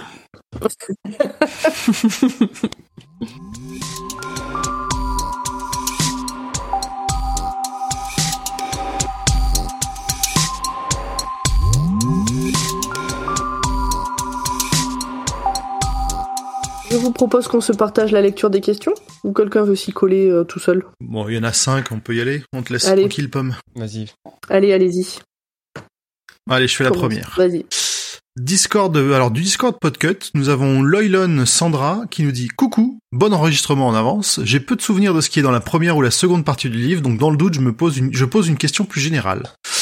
À ce stade de la lecture, avez-vous des hypothèses de comment va se terminer la saga? Continuez, vous êtes les bestes. Bisous. Alors on a des hypothèses, mais est-ce que du coup on les... Enfin, ceux, ceux qui connaissent Alors, pas évidemment, hein, est-ce qu'on les On dit est deux, on va rien dire. Les autres, si vous avez des hypothèses, vous pouvez y aller. On essaiera de pas rigoler ou de rien dire. Moi, je me sou- moi, je- on peut couper nos caméras déjà. Moi, je me souviens Ouais, de ce que je pensais de la suite de la saga à ce moment de ma lecture. Ah bah si tu t'en souviens. euh. Bah tu peux nous le dire, ça nous dira pas si c'est si t'avais raison ou pas. Moi, je voyais à ce moment-là, j'étais vraiment, je- vu que j'ai toujours une lecture très premier degré, où on en a parlé sur des interprétations de nouvelles, notamment le radeau et tout. Je vois pas tout ce qu'on essaye, les surcouches euh, de sens qu'on essaye de mettre ou quoi. Moi, j'étais vraiment dans une lecture très premier degré, en mode, il y a, il y a des aventuriers, ils vont à une tour, et donc, euh, je, pour moi, euh, les aventuriers allaient à la tour, et on, et j'espérais qu'on y arrive. Oui d'accord, t'avais pas d'autres... C'était juste des trucs qui se passent sur le chemin de la tour. Voilà, Mm. c'est ça. Ok. Euh, moi, je n'ai pas d'hypothèse, j'attends de voir. Euh, ce qui me pose plus de problèmes, c'est que les théories, ça devient assez compliqué de, de faire des trucs un peu plausibles. Donc, euh, quand je lis, je me dis, waouh, comment je vais m'en sortir? Mais sinon, sur euh, les livres et les films, en plus, en, de manière plus générale, je suis pas trop euh, la personne qui dit genre, ouais, ça pourrait être ça et ça. Euh... Ah, pas Vas-y, pour- Julien. Pour ma théorie, Ouais, Mm. si t'en as une. Est-ce que t'en as une et est-ce que tu veux la partager sur euh, comment euh, je garde pour comment moi. ça va se terminer? Euh, non, euh, j'ai pas de, j'ai pas de théorie, mais j'ai plusieurs questions euh, auxquelles j'espère avoir une réponse. Comme euh, qu'est-ce que vient foutre King là-dedans? Hmm. et, et et comme Urde, je crois pas que ça va être bien ce passage-là. Mm. Si c'est King, j'espère pas. Euh, L'homme en noir, je l'ai pas oublié. Donc lui, il y a bien un moment, on va falloir qu'on le revoie. euh. Et, euh, et en fait, la, la tour, ça m'intéresse pas tant que ça. Moi, j'ai envie de savoir quand est-ce que Eddie et Roland ils vont se foutre sur la gueule parce que je, je suis aussi persuadé que ça va arriver à un moment ou à un autre, quoi. Ah ben euh, je pense que quand euh, Eddie va apprendre que le bébé de Susanna il est drôlant, il y a moyen qu'à un moment donné il y ait peut-être une couille dans le potage, tu vois. Ouais, soit ça, ou soit elle Ouais, meurt mais euh, en couche, ou tu vois, ils vont truc, mourir. Ce sont Ouais, de bonnes mais- questions. Parce qu'apparemment il y Ils en a un des censés deux qui mourir va- là. Il y en a un des deux qui va mourir, mais peut-être que c'est l'autre qui le tue, on sait pas comment. Non, mais attends, mais le couplet d'après, c'est genre euh, Mia coupé en deux ou je sais pas quoi. euh, Enfin, tu. Ça sent pas bon. Sachant Mais que. mentalement. Alors, je suis désolé parce que je sais- je sais plus si tu l'as dit, euh, Pomme. Mais à un moment, il dit, euh, il aimerait lui poser cette question, mais la mort s'immiscera Ah oui. entre eux deux. Et On en a parlé même que Ah oui. même que Urde a dit que ça l'avait saoulé euh, ce truc-là, qu'elle détestait ça. Ouais. Mais après, vu qu'il y a plusieurs mondes, ta gueule, c'est magique, on saura pas. C'est difficile de, de pronostiquer euh, quoi que ce soit. Ouais, mais ça, je- ça, Moi, ça, le- ça sent la préparation au paiement de. Il y a un truc qui va mal se passer, c'est sûr. Oui. Hmm. Oui, globalement, quand même. euh. Merci. Pomme. Euh, ben moi, mon ma théorie que j'avais peur que tu m'as dit mais non, ça sera pas ça, mais que en vrai, si ça se trouve, ça sera carrément ça et t'as juste été gentil. Euh, c'est que c'est que on découvre un truc du genre euh, et en fait tout ceci était dans un livre et ça finit sur King qui fait qui ferme son dernier bouquin euh, écrit quoi Euh, qui découvre qu'ils sont des personnages de romans euh, écrits par quelqu'un genre à la Toy Story quoi tu vois Comme à euh, la et- fin des séries Dick Wolf où on voit Dick Wolf euh, qui finit de taper à la machine et qui balance Ouais. sa page. Mais c'est ça, non mais c'est exactement ça. J'ai j'ai très très peur euh, d'une fin comme ça. Si c'est ça, je vous avoue que putain, ça va être compliqué euh, de me réconcilier avec euh, avec King. Surtout d'avoir passé autant de temps à lire l'histoire. Alors oui, je sais, euh, euh, l'histoire euh, compte plus que la Le fin chemin qui compte, chez lui. Promis, promis, je, je te promets un truc, on en choisit un super bien pour après le tome 7. Ouais, ouais, c'est ça. C'était super bien choisi par qui? Parce que, pardon. Hein. Euh, je, j'ai, j'ai, j'essaie de me rappeler que King nul pour les fins, qu'il faut pas que j'attende trop de la fin, que ce qui est important c'est ce que j'ai lu jusque là, mais j'ai vraiment très, très, très peur euh, de, de la fin. J'ai vraiment très peur de la fin. Est-ce que euh, le fait que tu peur de la fin, c'est influencé par euh, le fait qu'on sache qu'il est pas très bon sur les fins, ou parce que vraiment là t'es un stade de ta lecture où euh, où t'envisages pas beaucoup de scénarios possibles et tu veux ce scénario-là et pas un autre? Euh, alors, j'ai, pas en tête de scénario que je veux, mais j'ai en Ouais. tête de scénario que je veux pas. Ok. Et tu te dis il Et- est capable de tout. Et celui qui, pour- bâtard. et celui qui se qui se profilait, ben, quand on dit le euh, roi cramoisi, c'est King, euh, que c'est lui qui a écrit l'histoire du père Callan, etc. L'idée que ça me donne, j'ai vraiment pas envie que ce soit ça. Pour moi, ça serait du même acabit que et là, il se réveille et il se rend compte que tout ceci était un rêve. ok. Voilà. Mais j'essaie, j'ai encore un tome et demi pour euh, me rappeler que la fin, c'est pas grave. Alors, Oui. tu dis en plus un tome et demi, et demi encore, avec la clé des vents. La clé des vents, euh, c'est vraiment une fin euh, de à par Non, non, à la non, fin? Non. non, non, parce que ça, ça se situe entre deux tomes d'avant. Ouais, euh, voilà, C'est pour ça. bonus. Je, je compte pas sur la clé des vents du coup. Enfin, je, je voilà. On verra. ok. Euh, toi, Emmerich ouais. Euh, alors moi, je pense que tout se passe dans un dans une boule à neige euh, qui est possédée par euh, Tommy Westphal, un jeune autiste dans la série euh, Saint-Exupéry. Oh. Comme dans Man in Black. Non, non, euh, non. Je, là, je faisais juste référence à la théorie comme quoi toutes les séries de télé sont unifiées euh, sous le dans un même univers, dans l'imaginaire d'un jeune garçon autiste d'une série de télé qui date des Mhm. années 80. Mmh. Parce qu'en fait, en gros, on découvre à la fin de cette série que tout, est dans, ses- tout était dans sa tête. Il a imaginé tout ça en, en regardant un- une boule à neige avec un, un hôpital dedans. Et qu'en fait, comme tous les personnages, beaucoup de personnages de cette série ont fait des caméos dans d'autres séries, euh, il y a eu euh, donc euh, de, et de ces, de ces séries, il y a eu des caméos dans d'autres séries. Il y a plein de séries qui sont plein, je dirais, je crois qu'il y en a plus d'une centaine qui ont Ouais. été identifiées comme étant liées entre elles. Et donc, en gros, la théorie, c'est que toutes les séries de télé américaines sont liées entre Mm. elles dans un même univers imaginaire, euh, imaginé par un enfant autiste. Euh, non, moi, moi, moi, ce que je me disais, c'est on va, on va finir par avoir euh, le, le gamin de rage qui se réveille en plein cours parce qu'un prof le- l'engueule parce qu'il est en train de rêvasser. Et en fait, il est en train de rêvasser et il imagine tout euh, la tour sombre, mais aussi tous les livres de King. Et en Oh, fait, rage n'a pas. Et en fait, rage n'a pas eu lieu. C'était juste dans sa tête. Ah, putain.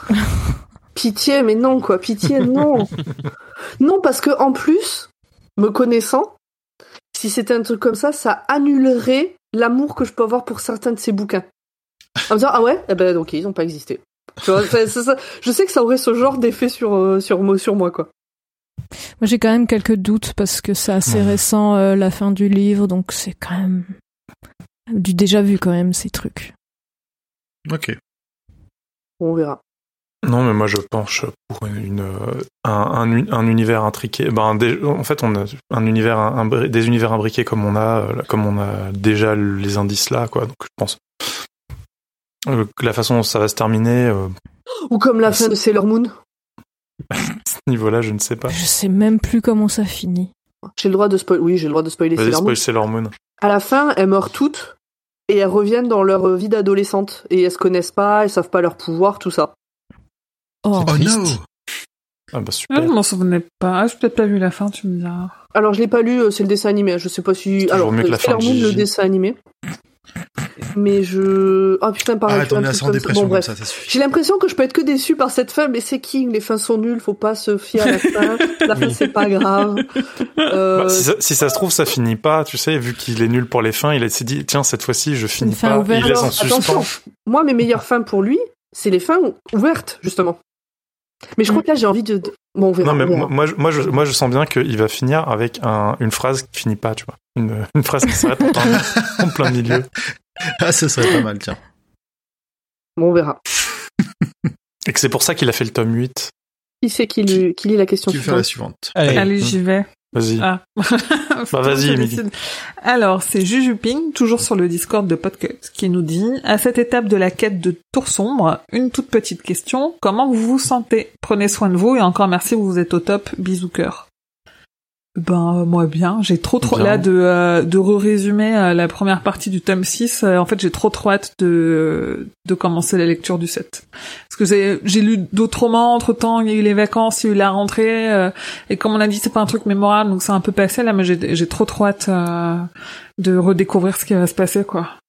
Ouais, je suis un peu pareil. J'ai vraiment hâte de retourner à la fin parce que, comme je l'ai déjà dit, hein, les deux derniers tomes, c'est les, je, les, je, les, c'est- je les ai vraiment lus quand ils sont sortis et je les ai Ouais. jamais relus depuis et j'ai peu de souvenirs au final. À part la fin. Est-ce que vous êtes en train de vous envoyer des messages tous les deux pour dire ah là Oui. là, euh, lui, elle. euh, On a dit, ah, euh, est-ce qu'il y en a qui chauffent, est-ce qu'il y en a qui chauffent pas Vous Ouais. savez pas. euh, Ah, ça moi, moi, en fait, euh, moi en fait, il me tarde qu'on ait fini parce que trop de stress à, sa- à savoir euh, si. si... En fait, c'est même pas. En fait, c'est même pas le stress. C'est même pas le truc de ah j'ai envie de connaître la suite. C'est non, je, je veux savoir si si je vais souffrir ou pas. Là, je veux le savoir maintenant. Tu vois Bon, Ah, serait que trop on est plus près de la hein. fin que du début. ouais, t'as vu la taille Oui. du tome 7 Ouais, Euh, bah, Par contre, j'ai- il me tarde de lire la suite euh, du tome 6 pour de vrai. Là, j'ai j'ai envie, euh, j'ai envie de finir ce Mhm. tome. euh, voilà. Pareil. Cool. Emeric, Julien? Oui, oui, moi je- j'ai hâte, euh, j'ai hâte de finir. euh, Enfin, pas parce que je suis lassé ou quoi que ce soit, mais j'ai hâte de connaître la fin et savoir si ça va faire une fin comme dans euh, Code Quantum. C'est quoi la fin de Code Quantum? Euh, Allez, il décide d'aller aider son meilleur. Bah allez, va... bah Code Quantum. Attends, si personne n'a vu Code Quantum, Non, ça va, c'est on peut. Non, mais vas-y, vas-y, de je pense qu'on en a parlé. D'ailleurs, euh. le saviez-vous Il y a un épisode de Il- Quantum. Oui, Non, non, la avec un personnage de alors qu'il n'aurait pas dû s'arrêter. Ce qui fait qu'ils ont fait un. En gros, Ah, il y a un épisode où il, de- il- de mémoire, il voit son père, je crois. Mm. Et euh, Il voit, euh, il est avec son père, hein non, Au c'est pas son père, c'est un, c'est pas, je crois pas que ce soit c'est son Dieu père, je crois que c'est un, c'est Dieu qui prend la- Dieu, on ouais, c'est, c'est, c'est- c'est un barman, Bon, c'est c'est très proche. c'est un barman qui, qui, un- on sous-entendu, ouais, c'est Dieu avec, avec qui il parle, qui lui donne le choix de euh, revenir euh, au tout début et donc de, de, euh, re- retourner en fait dans son dans son temps.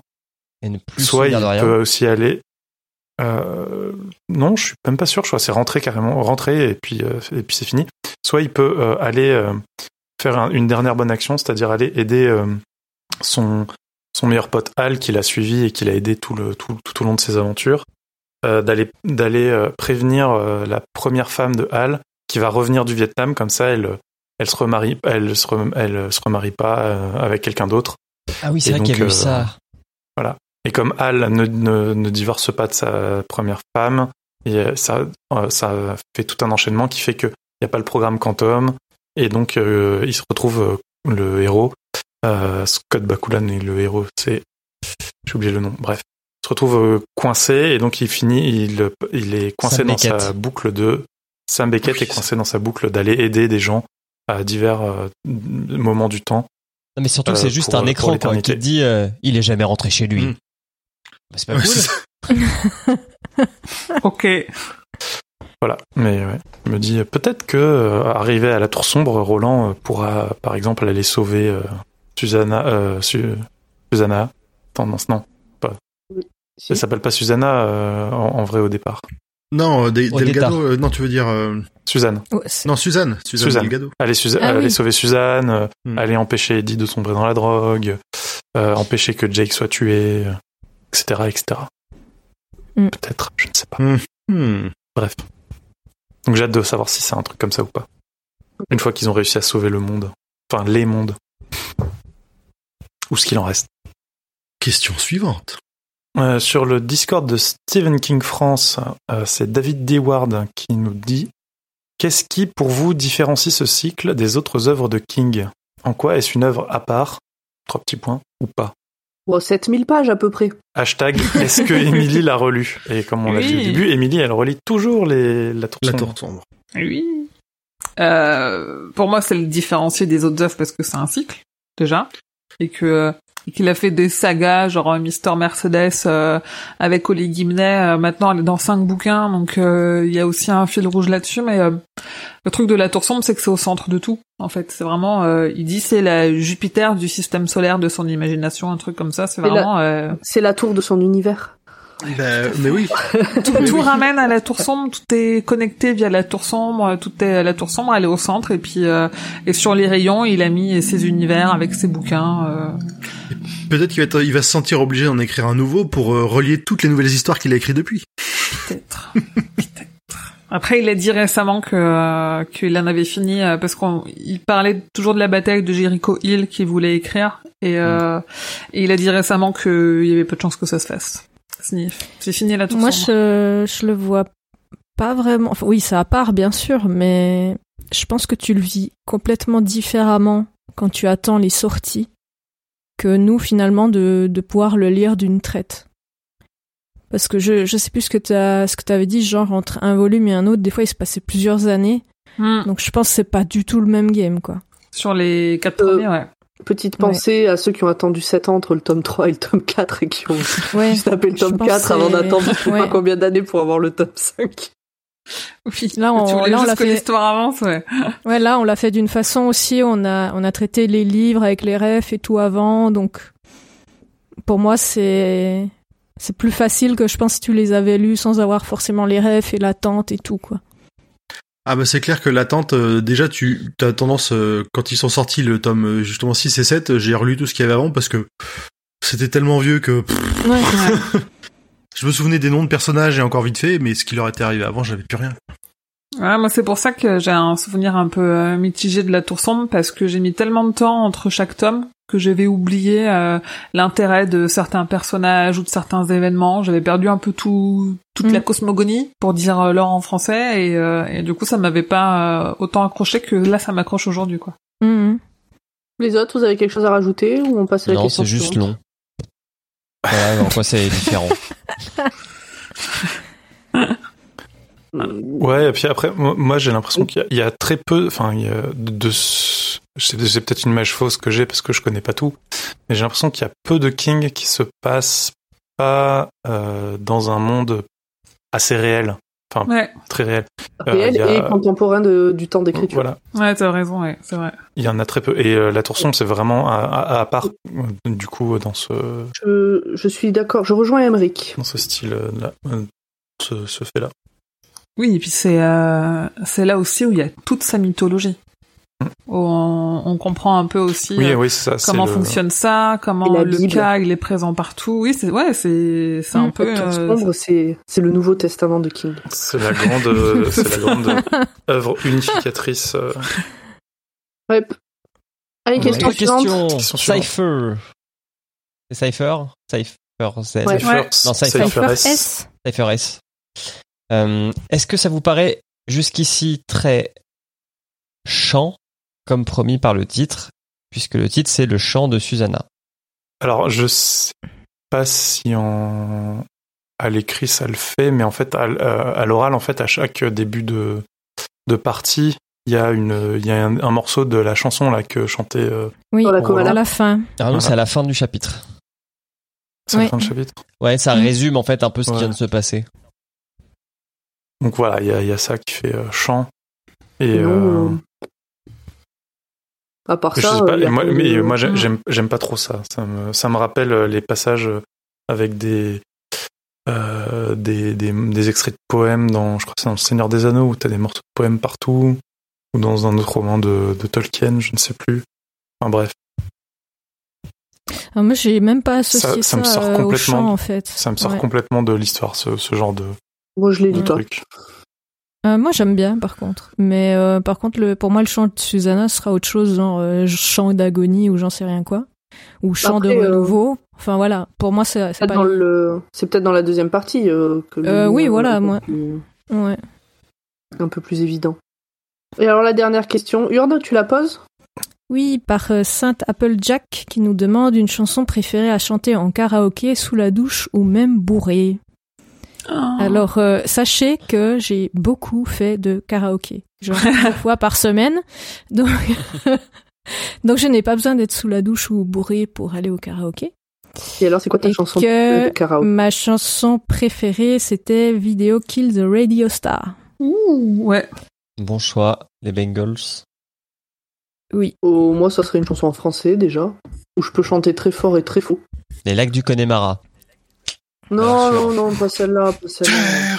Alors sache que sache que les, les le Connemara parce que je m'entendais bien avec le gars qui qui faisait le qui faisait du coup les musiques, il le passait qu'une fois parce que sinon c'était vraiment trop le bordel à chaque fois qu'il y Bah, avait bien cette, sûr. cette chanson. Cette hymne à la joie. terrible. Du coup, ça Ah, serait quoi de... Je sais pas. Moi, ça serait euh, Fat Bottom Girl de Queen. Que j'adore, euh, sur- surtout le début, euh, que j'adore euh, hurler littéralement.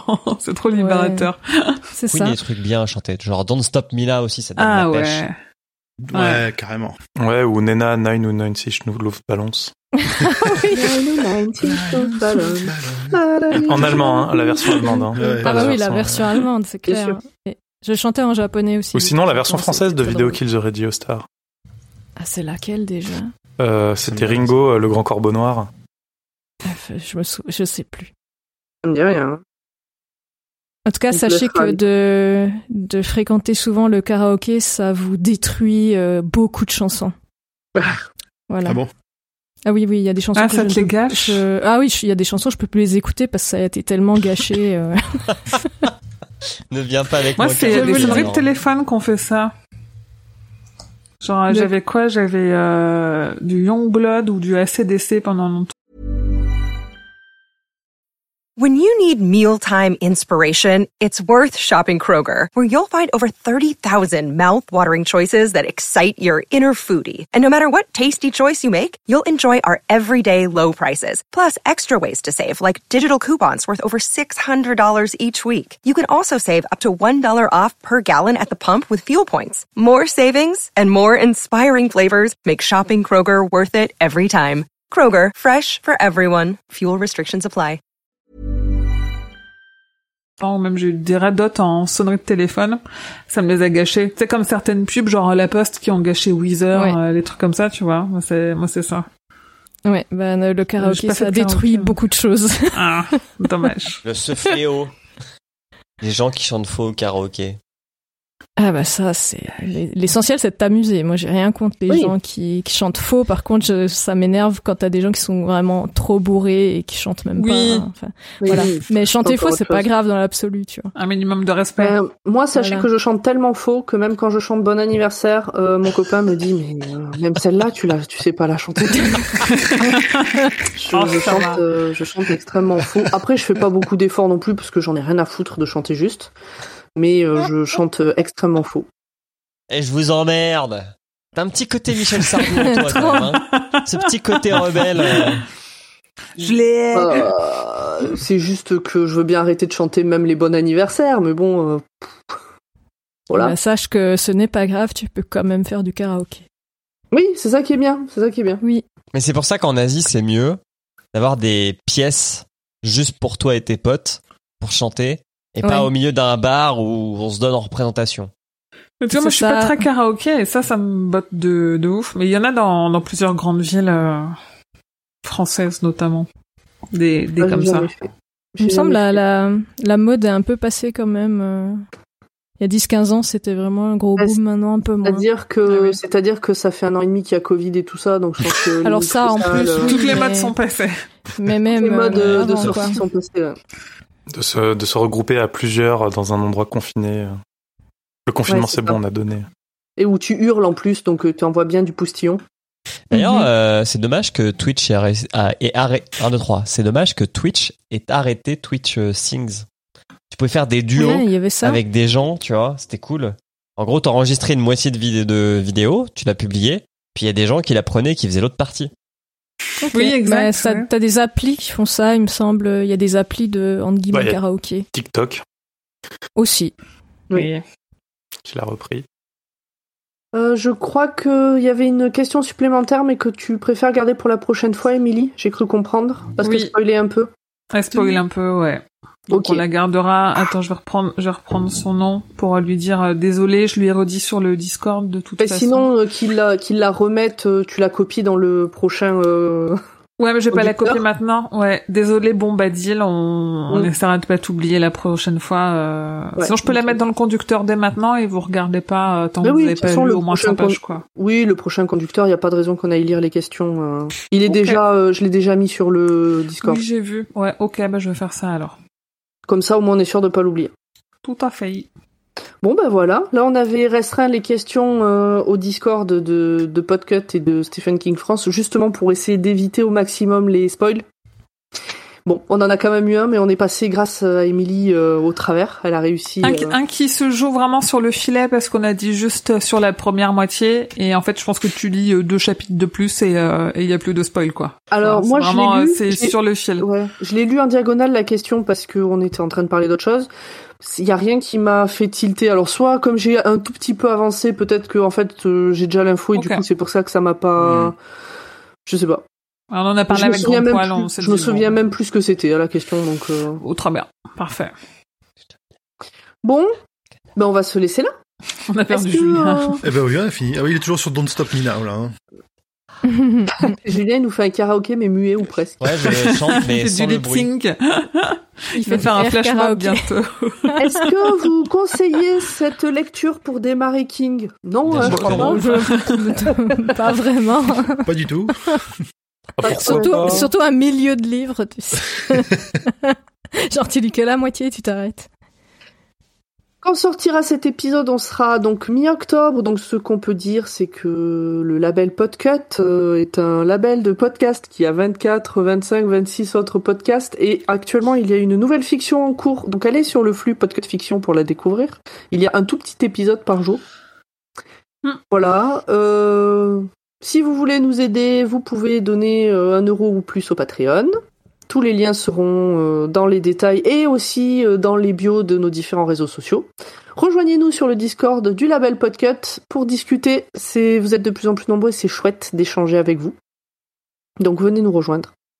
Les, Ah, et si vous, si oui. vous êtes euh, dans le 74, le suivez sur les réseaux sociaux euh, de du roi Steven. Il se pourrait que vous puissiez euh, croiser euh, ouais quelques-uns d'entre nous euh, à une certaine médiathèque euh, d'une certaine ville du 74 euh, le, le 22 octobre. Voilà, on n'en dit pas plus, mais euh, c'est en train de se faire. Il manque pas grand chose là. Save the date. bah, quand on en saura, quand on quand tout sera un peu plus calé, euh, on en oui, dira sera officiel surtout. Ouais. La, com, la com devrait partir à l'heure où on enregistre aujourd'hui, normalement la semaine prochaine. On Ouais, mais voilà, c'est-à-dire que voilà. le moment où le où on enregistre et le moment où ça sortira, normalement, la com sera faite. Mais imaginons que d'ici là, il y a un truc qui fait que c'est repoussé. Un nouveau annulé, variant. euh, et on euh, reconfine. Un panari. Donc, euh, voilà. Euh, et donc, on se donne rendez-vous dans un mois pour euh, la suite Oui. du tome 6 de la Tour Sombre. Tout à fait. Oui. Et Ah, après, on attaquera Insomnie, s'il y en a qui veulent euh, commencer à attaquer euh, le bouquin en même temps que nous. On Ou enchaîne faire direct. comme moi et attendre le tome 7. Je, Ouais, j'ai bien ouais, vu moi, pour je, me souvenais pas, quoi. Tome 6, Insomnie? Ouais. Ok. Tout à fait. Et ça sera en après, deux fois, pas. Insomnie aussi ou pas? Ah oui, hein. Il- oui, oui, Oui. oui, oui, Ok. oui, oui, il est plus, il est plus gros que ce tome 6 là déjà. Donc, Ouais, ça fait pas gros. Euh, octobre, euh, octobre Là, tome va. 6, euh, novembre tome 6, oui, toujours tome 6, décembre Insomnie, janvier Insomnie, peut-être que février on fera une petite nouvelle, un truc un peu léger, et après Oui. on rattaquera le tome c'est 7. Quitte à décaler si vraiment on est en retard, on verra. On peut faire euh, des, aussi des petits euh, hors-série sur des sujets qu'on a déjà identifiés, des trucs Ouais. qui qui prennent pas trop de temps pour euh, en effet Hop, hop, hop, laisser les une hors-séries, c'est pas milieu du mois. bon hein. Les résumé. hors-séries, c'est début du mois. On s'est pas engagé à ça, madame. Ah, Bon, en tout cas, pour petites l'instant, niveau nouvelles, hors-série, euh, euh, Je crois qu'on a perdu Emmerich. euh, ouais, à l'heure, il y en a marre, à l'heure où on enregistre, il n'y a aucun hors-série de prévu. Oui, non, Non, ça, c'est vrai, c'est vrai. Ça va, Emmerich? Oui, Et donc, on aura bien mis deux ans pour faire cette tour sombre. C'est à Ouais, ton oui. Euh, plus, du coup. Plus, puisqu'on a commencé à- en janvier ou février 2019. Ah, ouais, c'est bon, à deux Et mois qu'il près. nous manquera le tome euh, 8. Enfin, il nous Ah manquera bah non, la parce qu'après, il y a le tome plus. 8. Ça fera deux ans Ouais. et demi, en fait. Ouais. Ok. il aime pas avoir tort. Et quand on aura fini, on aura mis euh, la, la moitié du temps qu'on fait le podcast, ça aura été sur la tour sombre. À peu près. On s'est même pas Ah, souhaité vache. bon anniversaire. Je trouve ça triste. Ouais, c'est en mars. C'est vrai. On n'a pas fait. On n'a pas fait une fête. J'ai pas eu un cadeau. Bah, pas C'est-à-dire ouais, alors mars, Ouais, on est encore là, c'est déjà un cadeau. C'est pas vrai. suffisant. Ah, Toi, t'es pas un cadeau. hein. Non. Bon, Bon, bah, on se Bon. fait des bisous. Allez, on on va arrête. se quitter, là. Allez, on s'est fixé marre. comme objectif de Voilà, faire deux heures et demie à pas tout prix. ouais. pas de cadeau. Allez, vous dites au revoir. Allez, hop, on envoie le générique. Allez, Bye bye. au revoir. Au revoir. Au revoir. Bye bye. Des bisous.